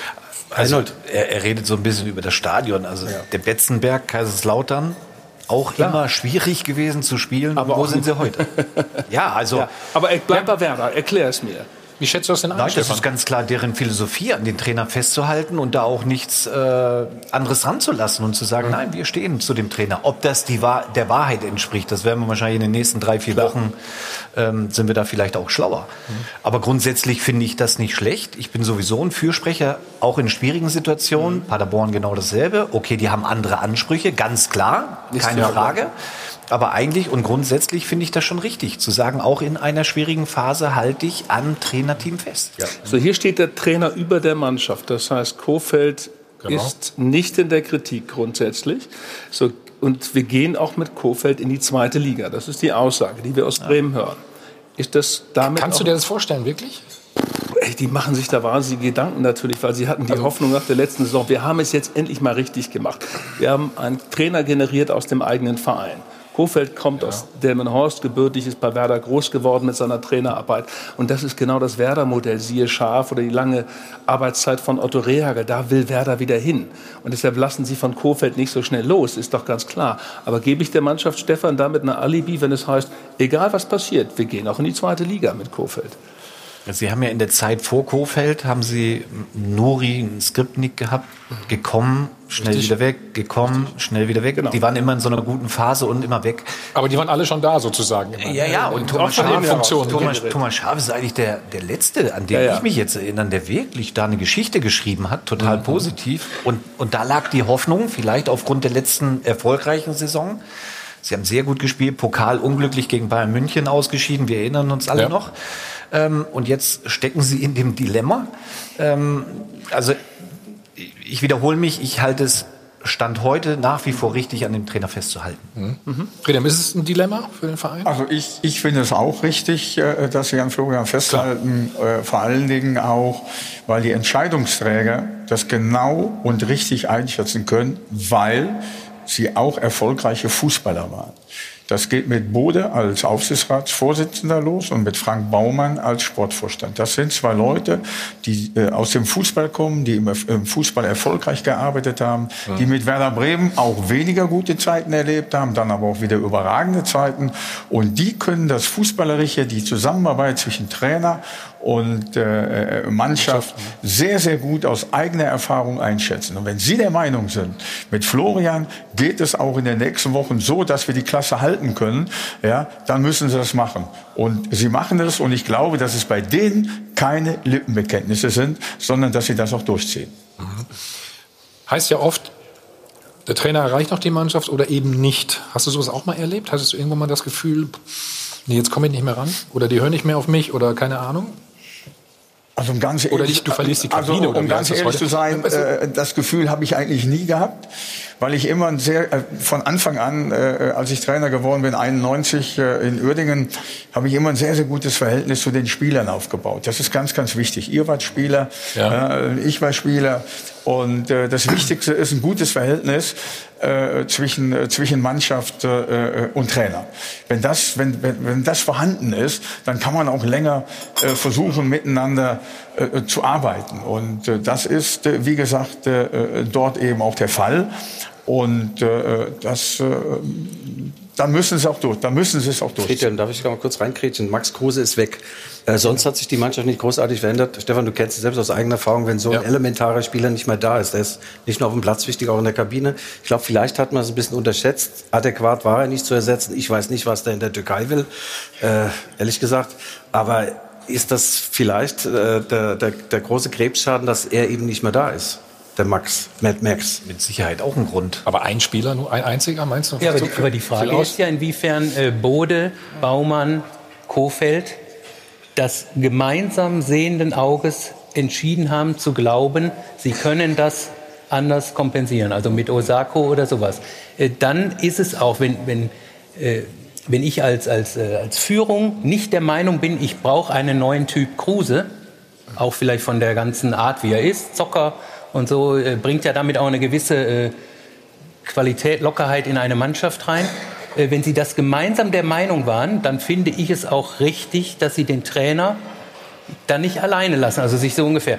Wenn Kofeld vielleicht gesagt hat, ich, mir reicht das, oder äh, das gibt es ja dann in manchen Vereinen, aber selbst Dortmund hat ja festgestellt, wir hätten einen Mittelstürmer und wir brauchen einen richtigen Mittelstürmer. Haben Fehler sie auch korrigiert. erst später korrigiert. Werder Bremen hatte sicherlich nicht die Möglichkeit, jetzt im Winter in, in, in so einer äh, Form zu reagieren, weil dafür haben die das Geld nicht. Und äh, ein Haaland kommt auf den Markt im, im Winter. Du, das Gute ist, Max Kruse kommt am 8.3., dann fragen wir ihn, warum er in der Türkei ist. Ne? Guido, du hast es nämlich gesagt, das machen wir. Gleich schauen wir auf das große Spiel heute Abend. Erster gegen Zweiter, die Bayern empfangen dann RB Leipzig, schalten nochmal zu beiden Lagern, holen die letzten Informationen.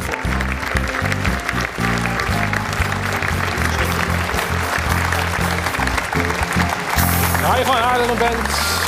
Wir sind zurück live aus dem Hilton Hotel am Münchner Flughafen am Check 24 Doppelpass.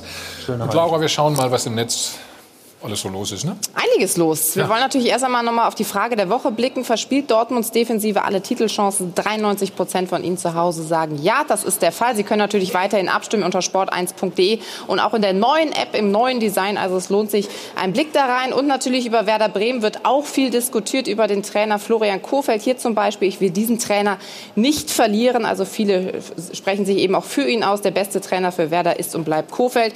Es gibt allerdings auch wie immer eigentlich auch kritische Stimmen. So leid es mir für Kohfeldt und Werder tut, aber nun muss ein neuer Impuls durch Trainerwechsel her. Und ein Mann bringt da Friedhelm Funkel ins Spiel. Ich habe es im Gefühl, dass wir Funkel bald als Interimslösung bis zum Saisonende bei Werder Bremen sehen werden. Punkt.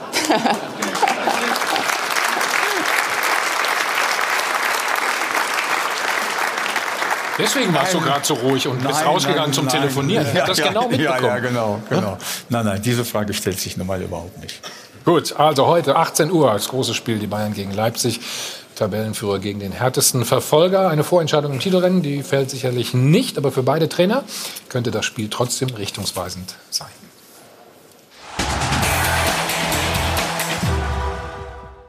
Frustwoche für Julian Nagelsmann. Tabellenführung weg, aus im Pokal und die eigene Mannschaft sichtbar im Formtief. Seit der Winterpause hat RB kein Spiel mehr über 90 Minuten gut durchgespielt. Hat Nagelsmann im Training überzogen? Ich fordere schon viel und bin immer an der Grenze der Überforderung. Hat der Trainer die Grenze überschritten und sich möglicherweise auch verzockt? Gegen Frankfurt im Pokal kommt Top-Torjäger Werner erst nach einer Stunde ins Spiel. Zu spät. Und in der Bundesliga ist ein Vier-Punkte-Vorsprung in einer Woche zu einem Rückstand geworden. Kann der Hochtalentierte sich selbst und sein Team aus dem Loch ziehen? Braucht Nagelsmann vielleicht mal einen sachdienlichen Hinweis von Ralf Rangnick? Und würde er ihn annehmen? So oder so, die Leipziger Ergebniskrise kommt zu einem blöden Zeitpunkt. Denn Bayern ist im Aufwind und schöpft dank der klugen Menschenführung von Hansi Flick sein Offensivpotenzial beängstigend gut aus. So gut, dass Präsident Heiner ein Loblied auf den Trainer singt und einen neuen Vertrag in Aussicht stellt. Natürlich nur im Erfolgsfall, also im Titelfall. Flick wird sich seine Weiterbeschäftigung also noch sauer verdienen müssen. Die Entscheidung wollen die Bayern nämlich erst im Sommer fällen. Doch Flick ist längst auch für andere Clubs interessant geworden und soll bereits Angebote haben. Wir glauben daher, Flick wird bestimmt nicht bis zum Sommer warten. Stefan, was glaubst du? Also erstmal finde ich es find gut, ähm, dass die Verantwortlichen relativ früh gesagt haben, bis zum Sommer auf jeden Fall. Das ist schon mal ein ganz klares Zeichen. Und dass die Bayern-Verantwortlichen sich jetzt Zeit nehmen, den Februar den März das jetzt noch zu beurteilen und zu beobachten, die Champions League. Warten Sie auf die jetzt. Champions League? Hast du den Natürlich, Eindruck? ja, Ja, klar. ne? oder? Natürlich. Aber Chelsea ist ja machbar, ne? Ja, aber dann kannst du ja hingehen im Februar oder im März ähm, und, und dann eine Entscheidung bekannt geben. Also ich halte ihn auch für den richtigen Trainer. Das habe ich aber auch bei Ancelotti gedacht. War ich, lag ich auch voll komplett falsch. Ja, habe ich da auch lagst beim, du falsch, Beim ja, Kovac gedacht, lag ich auch falsch. Mann, Mann, Mann. Also frage ich dich gar nicht mehr zu sowas. Nee, stell mal die Frage auf. Bei Flick hat er das nicht gedacht. Bitte? Bei Flick hat er es nicht gedacht, dass er richtig ist. Also ist er richtig. Liegt's Ja, diesmal wer nicht weiß, wer weiß. Also eine Achtelfinale kommt, Champions League. Bayern kann ja durchaus ausscheiden gegen, gegen Chelsea. Dann sieht die Situation auch wieder ganz anders aus. Also Flick kam im letzten Jahr sehr gut gestartet, Punkte geholt, super Torverhältnis gehabt. Im Moment sieht es auch gut aus, ne? Ja, aber danach kam dann so ein bisschen der Einbruch. Jetzt haben sie Ja. so eine Phase total positiv auch wieder. Ähm, aber bei den, ich sag mal, Bayern-Verantwortlichen, da ein Urteil abzugeben, glaube ich. Aber es ist erstmal richtig, dass er bis zum so Saisonende. Ist es richtig abzuwarten, jetzt so lange? Bis Sommer? Ich, ich glaube ja gar nicht, dass die zwingend bis Sommer abwarten. Also ich meine, Herbert Heiner ist ja, der war 15 Jahre Adidas-Chef, also der weiß ja, was er sagt. Der hat gesagt, wir bis Sommer treffen wir eine Entscheidung. Ja, da müssen sie eine treffen. Warum soll er jetzt sagen, im März treffen wir eine Entscheidung, im April? Damit setzt man sich ja unter Zeitdruck. Und äh, die sind ja, er hat aber noch einen anderen Satz gesagt, wenn Flick weiter gewinnt, gibt es keine Alternative. Damit ist ja alles gesagt. Und Flick hat ja jetzt Wenn, äh, ja. Das Wörtchen, wenn nicht wäre. Nein, nein. Äh, Flick hat doch jetzt eigentlich den FC Bayern, er hat doch Normalität wiederhergestellt. Also das, was der FC Bayern im Moment spielt, ist doch das, was man von dieser Mannschaft jahrelang gewohnt war und was man auch erwarten darf. Aber der FC Bayern definiert sich über das, den internationalen Wettbewerb, über die Champions League. Man muss doch nur mal die ganzen Aussagen hören. Äh, Rummenigge hört Ende 2021 auf, ich möchte noch einmal die Champions League gewinnen. Heiner redet schon davon, dass 2022 das Champions League-Finale in München, München, ist. ja. Und wir müssen alles tun, um dort dabei zu sein. Also da bin ich, bin ich voll bei dir, Stefan. Wenn, wenn gegen Chelsea man scheitern würde, wieder im Achtelfinale, dann ist die Welt halt beim FC Bayern, sieht dann anders aus. Dann ist zwar die achte Meisterschaft, ich bin ja auch der Meinung, dass heute Abend, wenn der FC Bayern überzeugend gewinnt, dann ist das eine Vorentscheidung. Leipzig kann verhindern, dass es heute eine Vorentscheidung gibt. Aber nimm es doch mal andersrum. Jetzt gewinnen sie gegen Chelsea. Dann wird jemand Ja, sagen, äh, okay, Hansi Flick ist der richtige Trainer, den äh, übernehmen wir nächste Saison.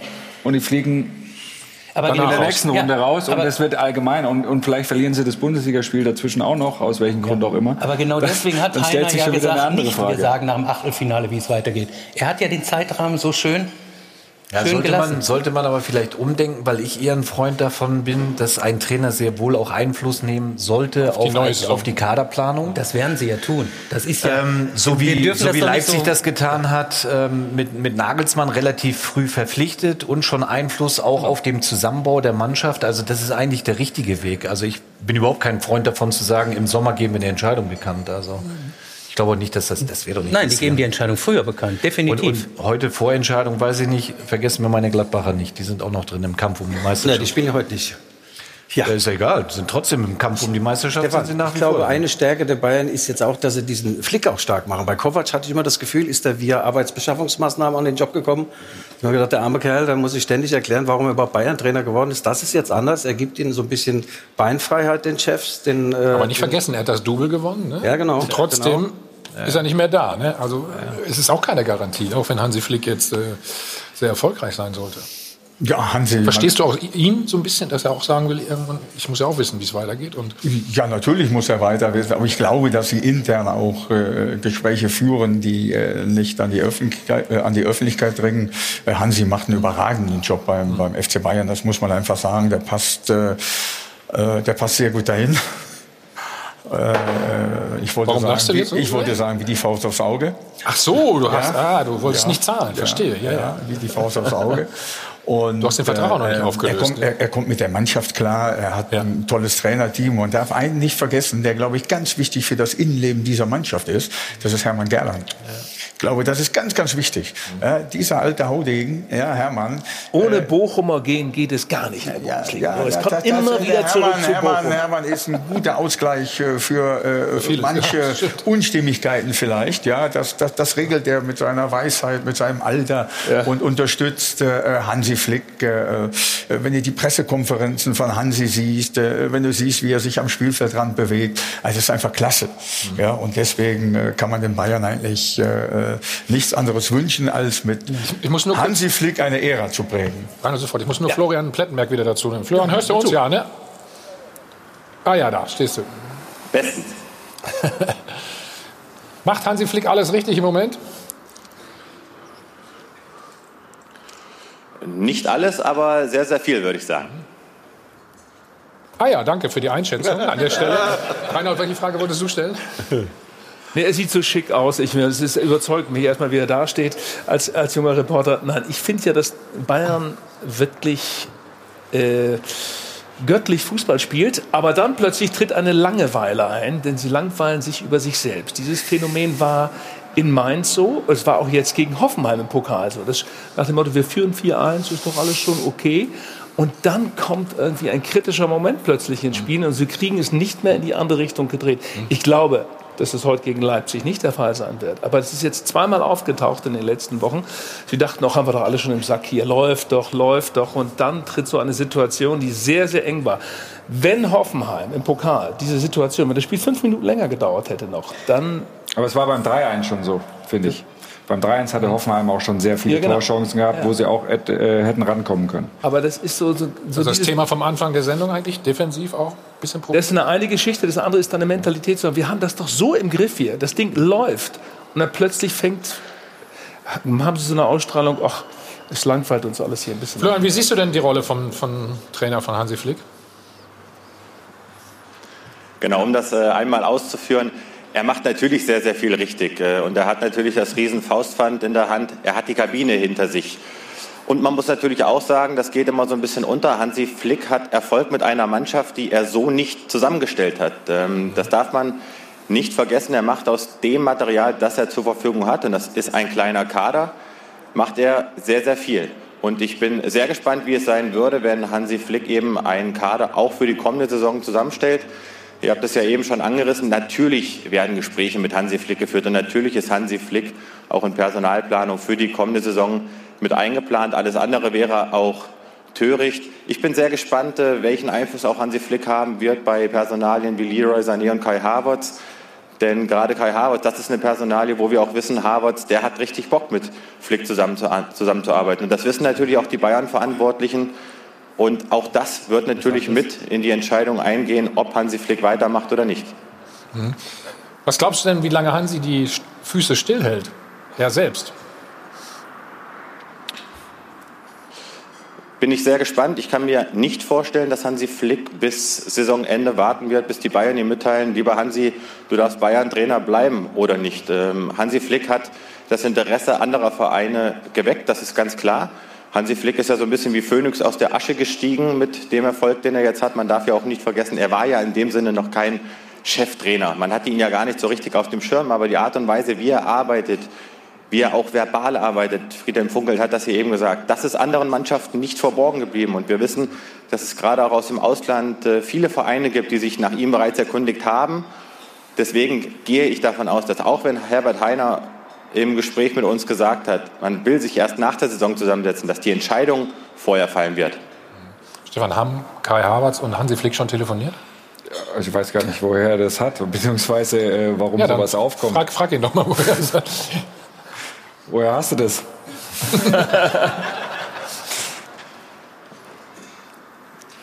Lieber Stefan, wir sind sehr gut informiert bei Sport 1. Ah ja, okay. Also, das, das habe ich jetzt zum Beispiel zum allerersten Mal gehört, so eine Aussage, dass Kai Havertz mit Hansi Flick schon ein paar Mal telefoniert. Das finde ich ein Schwachsinn eigentlich, ehrlich Nein, nein, ehrlicherweise gesagt. sowas reinzurufen. Ähm, ich glaube, Kai, man wird sehen, was daraus passiert. Das sind alles Ganz Fake einfach. News. Ja, also. Kennen wir doch. Das, ist, das meine ich ja auch mit diesem Bohren von, ja, wir sind gut informiert. Natürlich sind manche Dinge, äh, äh, die man mitbekommt und die man eventuell schon vorher aufschnappt. Aber sowas. Also ich glaube nicht, dass Hansi Flick gesagt hätte, wenn er mit ihm Kai telefoniert hätte, jemanden von Sport 1, er hat mit mal Kai Havertz telefoniert. Genauso würde der Kai das niemals sagen. Deswegen würde sowas niemals rauskommen, wenn das überhaupt so zustande gekommen ist. So hat er es aber auch nicht gesagt, Florian, oder? Hat er gerade gesagt. Dass er- Nein, das habe ich. Ich habe ich hab nicht gesagt, dass die beiden miteinander telefoniert haben. Das ist auch nicht meine Info. Ich habe gesagt, dass Kai Havertz und die Seite von Kai Havertz sich sehr gut vorstellen können, mit Hansi Flick zusammenzuarbeiten. Man darf ja auch nicht vergessen, dass das äh, Havertz-Management sehr, sehr gute Erfahrungen mit Bayern gemacht hat, weil die Havertz-Seite auch Serge Gnabry betreut und da natürlich ein Kontakt äh, besteht. Ja, dann heißt das ja, weil ich habe auch Informationen, dass Flick im Sommer Trainer bei Leverkusen wird.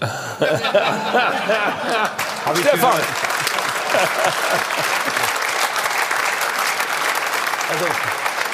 Also nur weil Du, du, hast, du, hast, du hast gerade von Fake News gesprochen. Also, das passt auch da rein. Das sind aber ja immer diese Dinge. Nur weil der eine den anderen kennt, schließt man diese Dinge heraus. Äh, Wir kennen uns im Fußball alle irgendwie ein bisschen. Und da ist es auch ganz normal. Aber warum glaubst du ihm das nicht? Weil ich die Berater auch kenne von, von Kai. Und ich glaube, äh, Kai, seine Berater kennen auch andere Vereine. Und haben auch irgendwo andere Spieler. Florian, möchtest du mal was erwidern? Da gibt es nichts zu erwidern. Natürlich äh, kennt die Harvard-Seite auch andere Vereine. und Natürlich sind andere Vereine auch im Rennen bei Harvard. Aber nochmal, ich habe ja eben gesagt, dass die Harvard-Seite sich durchaus vorstellen kann, dass Kai Havertz mit Hansi Flick zusammenarbeitet, weil man sieht, wie Hansi Flick zusammenarbeitet und das ist doch eine schöne Nachricht für all diejenigen, die sich mit äh, dem Harvards Poker beschäftigen. Aber natürlich hat die Harvard-Seite auch den FC Liverpool im Blick, hat den FC Barcelona im Blick. Alles andere wäre ja auch äh, töricht. Und Bayer Leverkusen. Ja. Aber Nein. schick, aber Also- schick siehst du aus. Das sieht wirklich Florian, schick ja, aus. finde ich auch, Stefan. Das ist das Erste, was Also mir auffiel. Dann lass uns noch was zum Spiel Das ist viel Abend. wichtiger als das, was du gesagt hast. Oh, das war jetzt. Jetzt lass ihn mal in Ruhe, bitte. Nein, weil es, es werden dann immer Spekulationen. Also hier, ich mag ja den Plätti, wir telefonieren auch gleich, wenn ich im Auto sitze. Aber und dann kommen eben die Seite des Vereins, in diesem Fall Stefan mit Leverkusen, einfach unter, unter Druck und Erklärungsnot. Und das ist natürlich die Arbeit dann einiger Journalisten, die sich da herausnehmen und auch herausstechen. Nur das muss ja immer irgendwie eine Balance haben. Und wenn das nicht mehr ist, ja, dann Wir haben es ja vorhin auch gehabt, dass Kai wurde zum Beispiel von Peter Bosch sehr oft in Schutz genommen. Also ich glaube, dass die beiden sich auch ganz gut verstehen.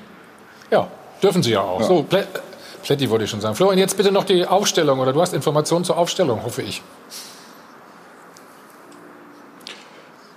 Ja, also wir gehen ganz stark davon aus, dass Thiago Fürtulis so wieder in die Startelf rücken wird. Hinten wurde so ein bisschen gemutmaßt, ob Lucas Hernandez vielleicht in die Startelf rückt. Nach meiner Info wird das nicht der Fall sein. Hansi Flick setzt da aller Voraussicht nach wieder auf Jerome Boateng, der sich wirklich zuletzt stabilisiert hat.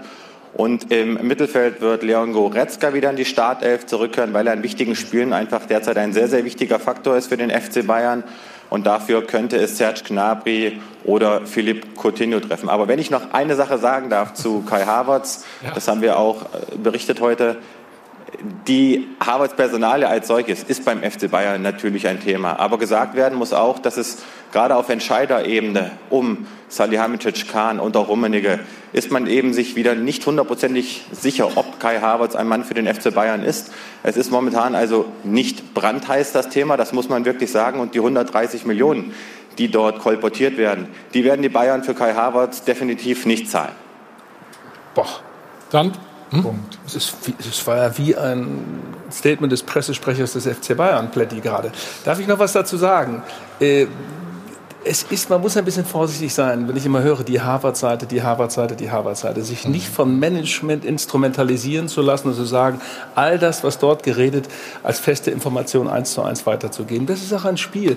Die Manager haben inzwischen so eine Macht bekommen und da muss man als Journalist auch vorsichtig sein, sich nicht immer alles von denen erzählen zu lassen und das auch nochmal kritisch genau anzugucken. Aber ich muss leider sagen, Konjunktivjournalismus ist der Journalismus der Gegenwart. Ich sag's aber trotzdem. Leider. Ja?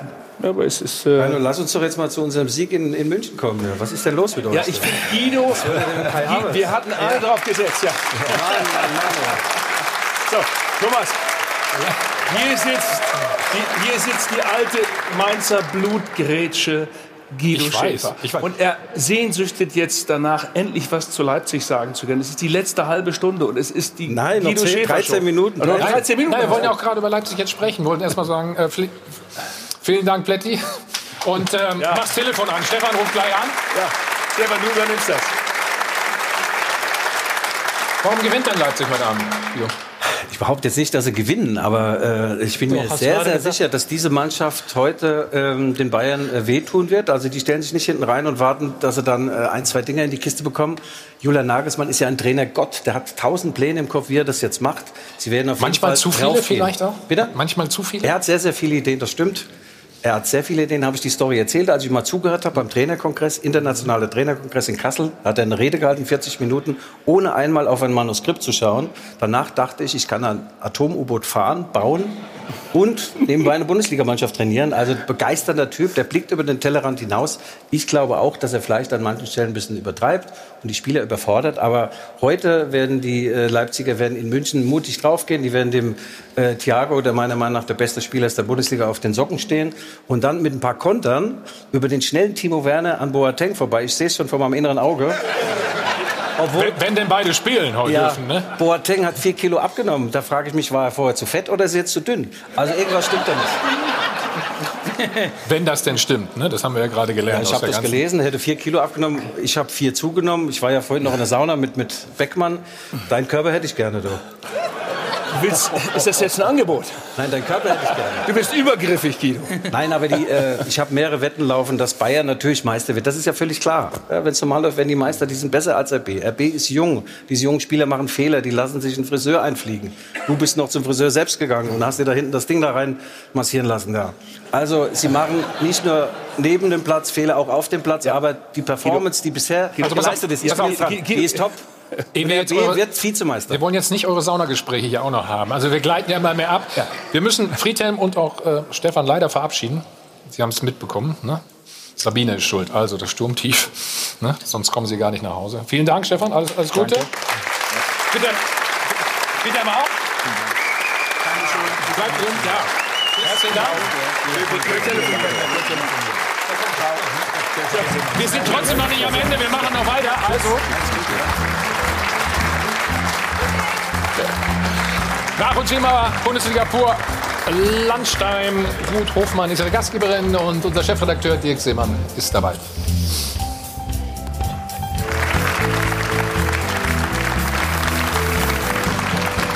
Hi von Adel und Band, live aus dem Hilton Hotel am Münchner Flughafen. Wir sind zurück beim Check 24 Kompass, gehen direkt zum Mannschaftshotel der Leipziger. Dort steht Stefan Kumberger. Stefan, hallo, grüß dich. In die Runde. Gib uns mal noch ein schnelles Update. Was hat sich getan in den letzten Stunden? Ja, die Leipziger sind mittlerweile pünktlich zurückgekommen vom Anschwitzen, haben sich jetzt ins Hotel zurückgezogen. Interessant war, dass sich Julian Nagelsmann mit seinem Trainerteam noch mal so 100, 200 Meter äh, die Straße entlang zurückgezogen hat, hat die Sonne genossen, hat sich mit seinen Co-Trainern, darunter auch äh, Moritz Volz, dem ehemaligen Premier League und 1860 München Spieler, ähm, abgesprochen, die letzten Details geklärt und die Stimmung scheint gut zu sein. Ich konnte mich mit einem Betreuer noch unterhalten, der hat mir natürlich versichert, dass die Mannschaft gut drauf ist, aber er hat schon durchblicken lassen, allzu forsch wollen wir hier nicht auftreten. Sie haben einen Heidenrespekt vor den Bayern und sie sind aufgrund ihrer Jugend einfach eben noch nicht so erfahren, dass sie diese Topspiele einfach mal ohne irgendwelche Nervosität äh, hinter sich bringen. Stefan, das war schon. Vielen Dank. Die nächste Sonne. Guido, du bist ja optimistisch heute Abend. Darf Timo Werner wieder ran? Ja, natürlich, der muss ran. Ist ja ganz klar. Der wurde jetzt mal Aber geschont. du hast ja gehört, sie wollen nicht so vorspielen. Ja, das sagt der Betreuer. Also, das sind doch tolle Recherchen. Mit dem Betreuer würde ich auch mal recherchieren. Du. Geiler Typ. Sag mal, ja. was wird eigentlich aus Ralf Rangnick? Du weißt doch alles. Ja, Ralf Rangnick äh, guckt sich das Ganze im Fernsehen an. Der guckt jetzt auch live zu. Hallo Ralf, Legende der Leidenschaft. Ja, Ralf Rangnick äh, hat mit RB Leipzig nicht mehr so viel zu tun. Äh, er wird demnächst einen wunderbaren Verein übernehmen und äh, interessant. Ja, der hat jetzt schon äh, Der Verein befindet sich Im außerhalb des Landes? Nein, Nummernschild M, da denken manche, das wäre Mailand, ist aber nicht Mailand. Ja, äh, Ralf Rangnick ist leider nicht mehr im operativen Geschäft tätig für RB. Ich finde das äh, nicht gut. Das ist traurig. Sein Netzwerk Mhm. geht flöten und die, all die tollen jungen Spieler, die er RB Leipzig zugeführt hat, die werden dann irgendwann äh, über den Brenner müssen und da, dort bei einem Verein spielen. Okay. Also das ist keine gute Entwicklung für RB. Nichtsdestotrotz werden sie auch in den kommenden Jahren oben mitspielen. Aber für ganz nach oben reicht das Wir natürlich gehen, noch wir, nicht. wir gehen jetzt nochmal in uns, ne? überlegen, M, wer könnte das sonst sein? Laura, mach inzwischen weiter. Über den Monaco Brenner. zum Beispiel. Ja, über den Brenner Über ist den ja Madrid. Wir warten es einfach ab, würde ich sagen. Über den Brenner kannst du, äh, kannst du überall hin. Ne? passieren. Wir bedanken uns erstmal So, bei den Spenden, bei den ganzen Zuschauern, die hier sind. Nicola Christofalo, Bayern Fanclub aus Apolda, die Zwölferbullen von RB Leipzig, Mario Weber, The Bottles, Reiners Räucherkäse und Patrick Kirschnick. Vielen Dank für die Spenden. Check 24 verdoppelt wie gewohnt. Und klären noch die Frage der Woche. Verspielt Dortmunds Defensive alle Titelchancen? Im Netz war es eindeutig. 92 Prozent sagen also am Ende ja. Da sind wir, höre ich gerade. Und äh, Sie haben auch angerufen. Das haben Sie gesagt. BVB hat in den letzten Transferperioden die Prioritäten falsch gesetzt. Sturm und Mittelfeld sind Champions League, Abwehr ist Kreisklasse. Und das schließt teilweise leider auch die Torhüterleistung mit ein. So kann man nicht oben angreifen und es geht darum, nun die Defensive auch ebenbürtig aufzustellen. Es zeichnete sich schon am Anfang der Saison ab, dass die Dortmunder es versäumt haben, die Defensive zu verstärken. Natürlich verspielt der BVB damit alle Titelchancen. Der BVB hat eine Offensive, die europaweit alles in Grund und Boden ballern würde, aber eine Defensive leider wie ein Kreisligist. Und deswegen müsste sich die sportliche Leitung bezüglich der Kaderplanung auch mal hinterfragen. Danke für Ihre Meinung. So, sieben Tore waren heute Abend übrigens auch ganz schön. Und ähm, da ihr mich ja wieder gerade hier ein bisschen blöd habt aussehen lassen, ne? Wenn M Madrid ist, gibt es auch zwei Vereine übrigens, die es sein könnten. Überleg mal. Ja, Dankeschön. Real und Atletico. Also, schönes Spiel heute, schönen Sonntag. Wie gesagt, das Rhein-Derby ist leider abgesagt äh, worden. Gladbach gegen Köln. Ich weiß gar nicht, wann die das wiederholen. Können wir dich nochmal Andi Merlos zitieren? Egal ob Milan oder Madrid, Hauptsache Italien oder was war das? So ähnlich? Sehr schön, Reinhold. Dankeschön. Schönen Sonntag, viel Spaß. Jetzt in Bundesliga vor Jan Stahl, Betrieb Hofmann und äh, Dirk Seemann. Tschüss.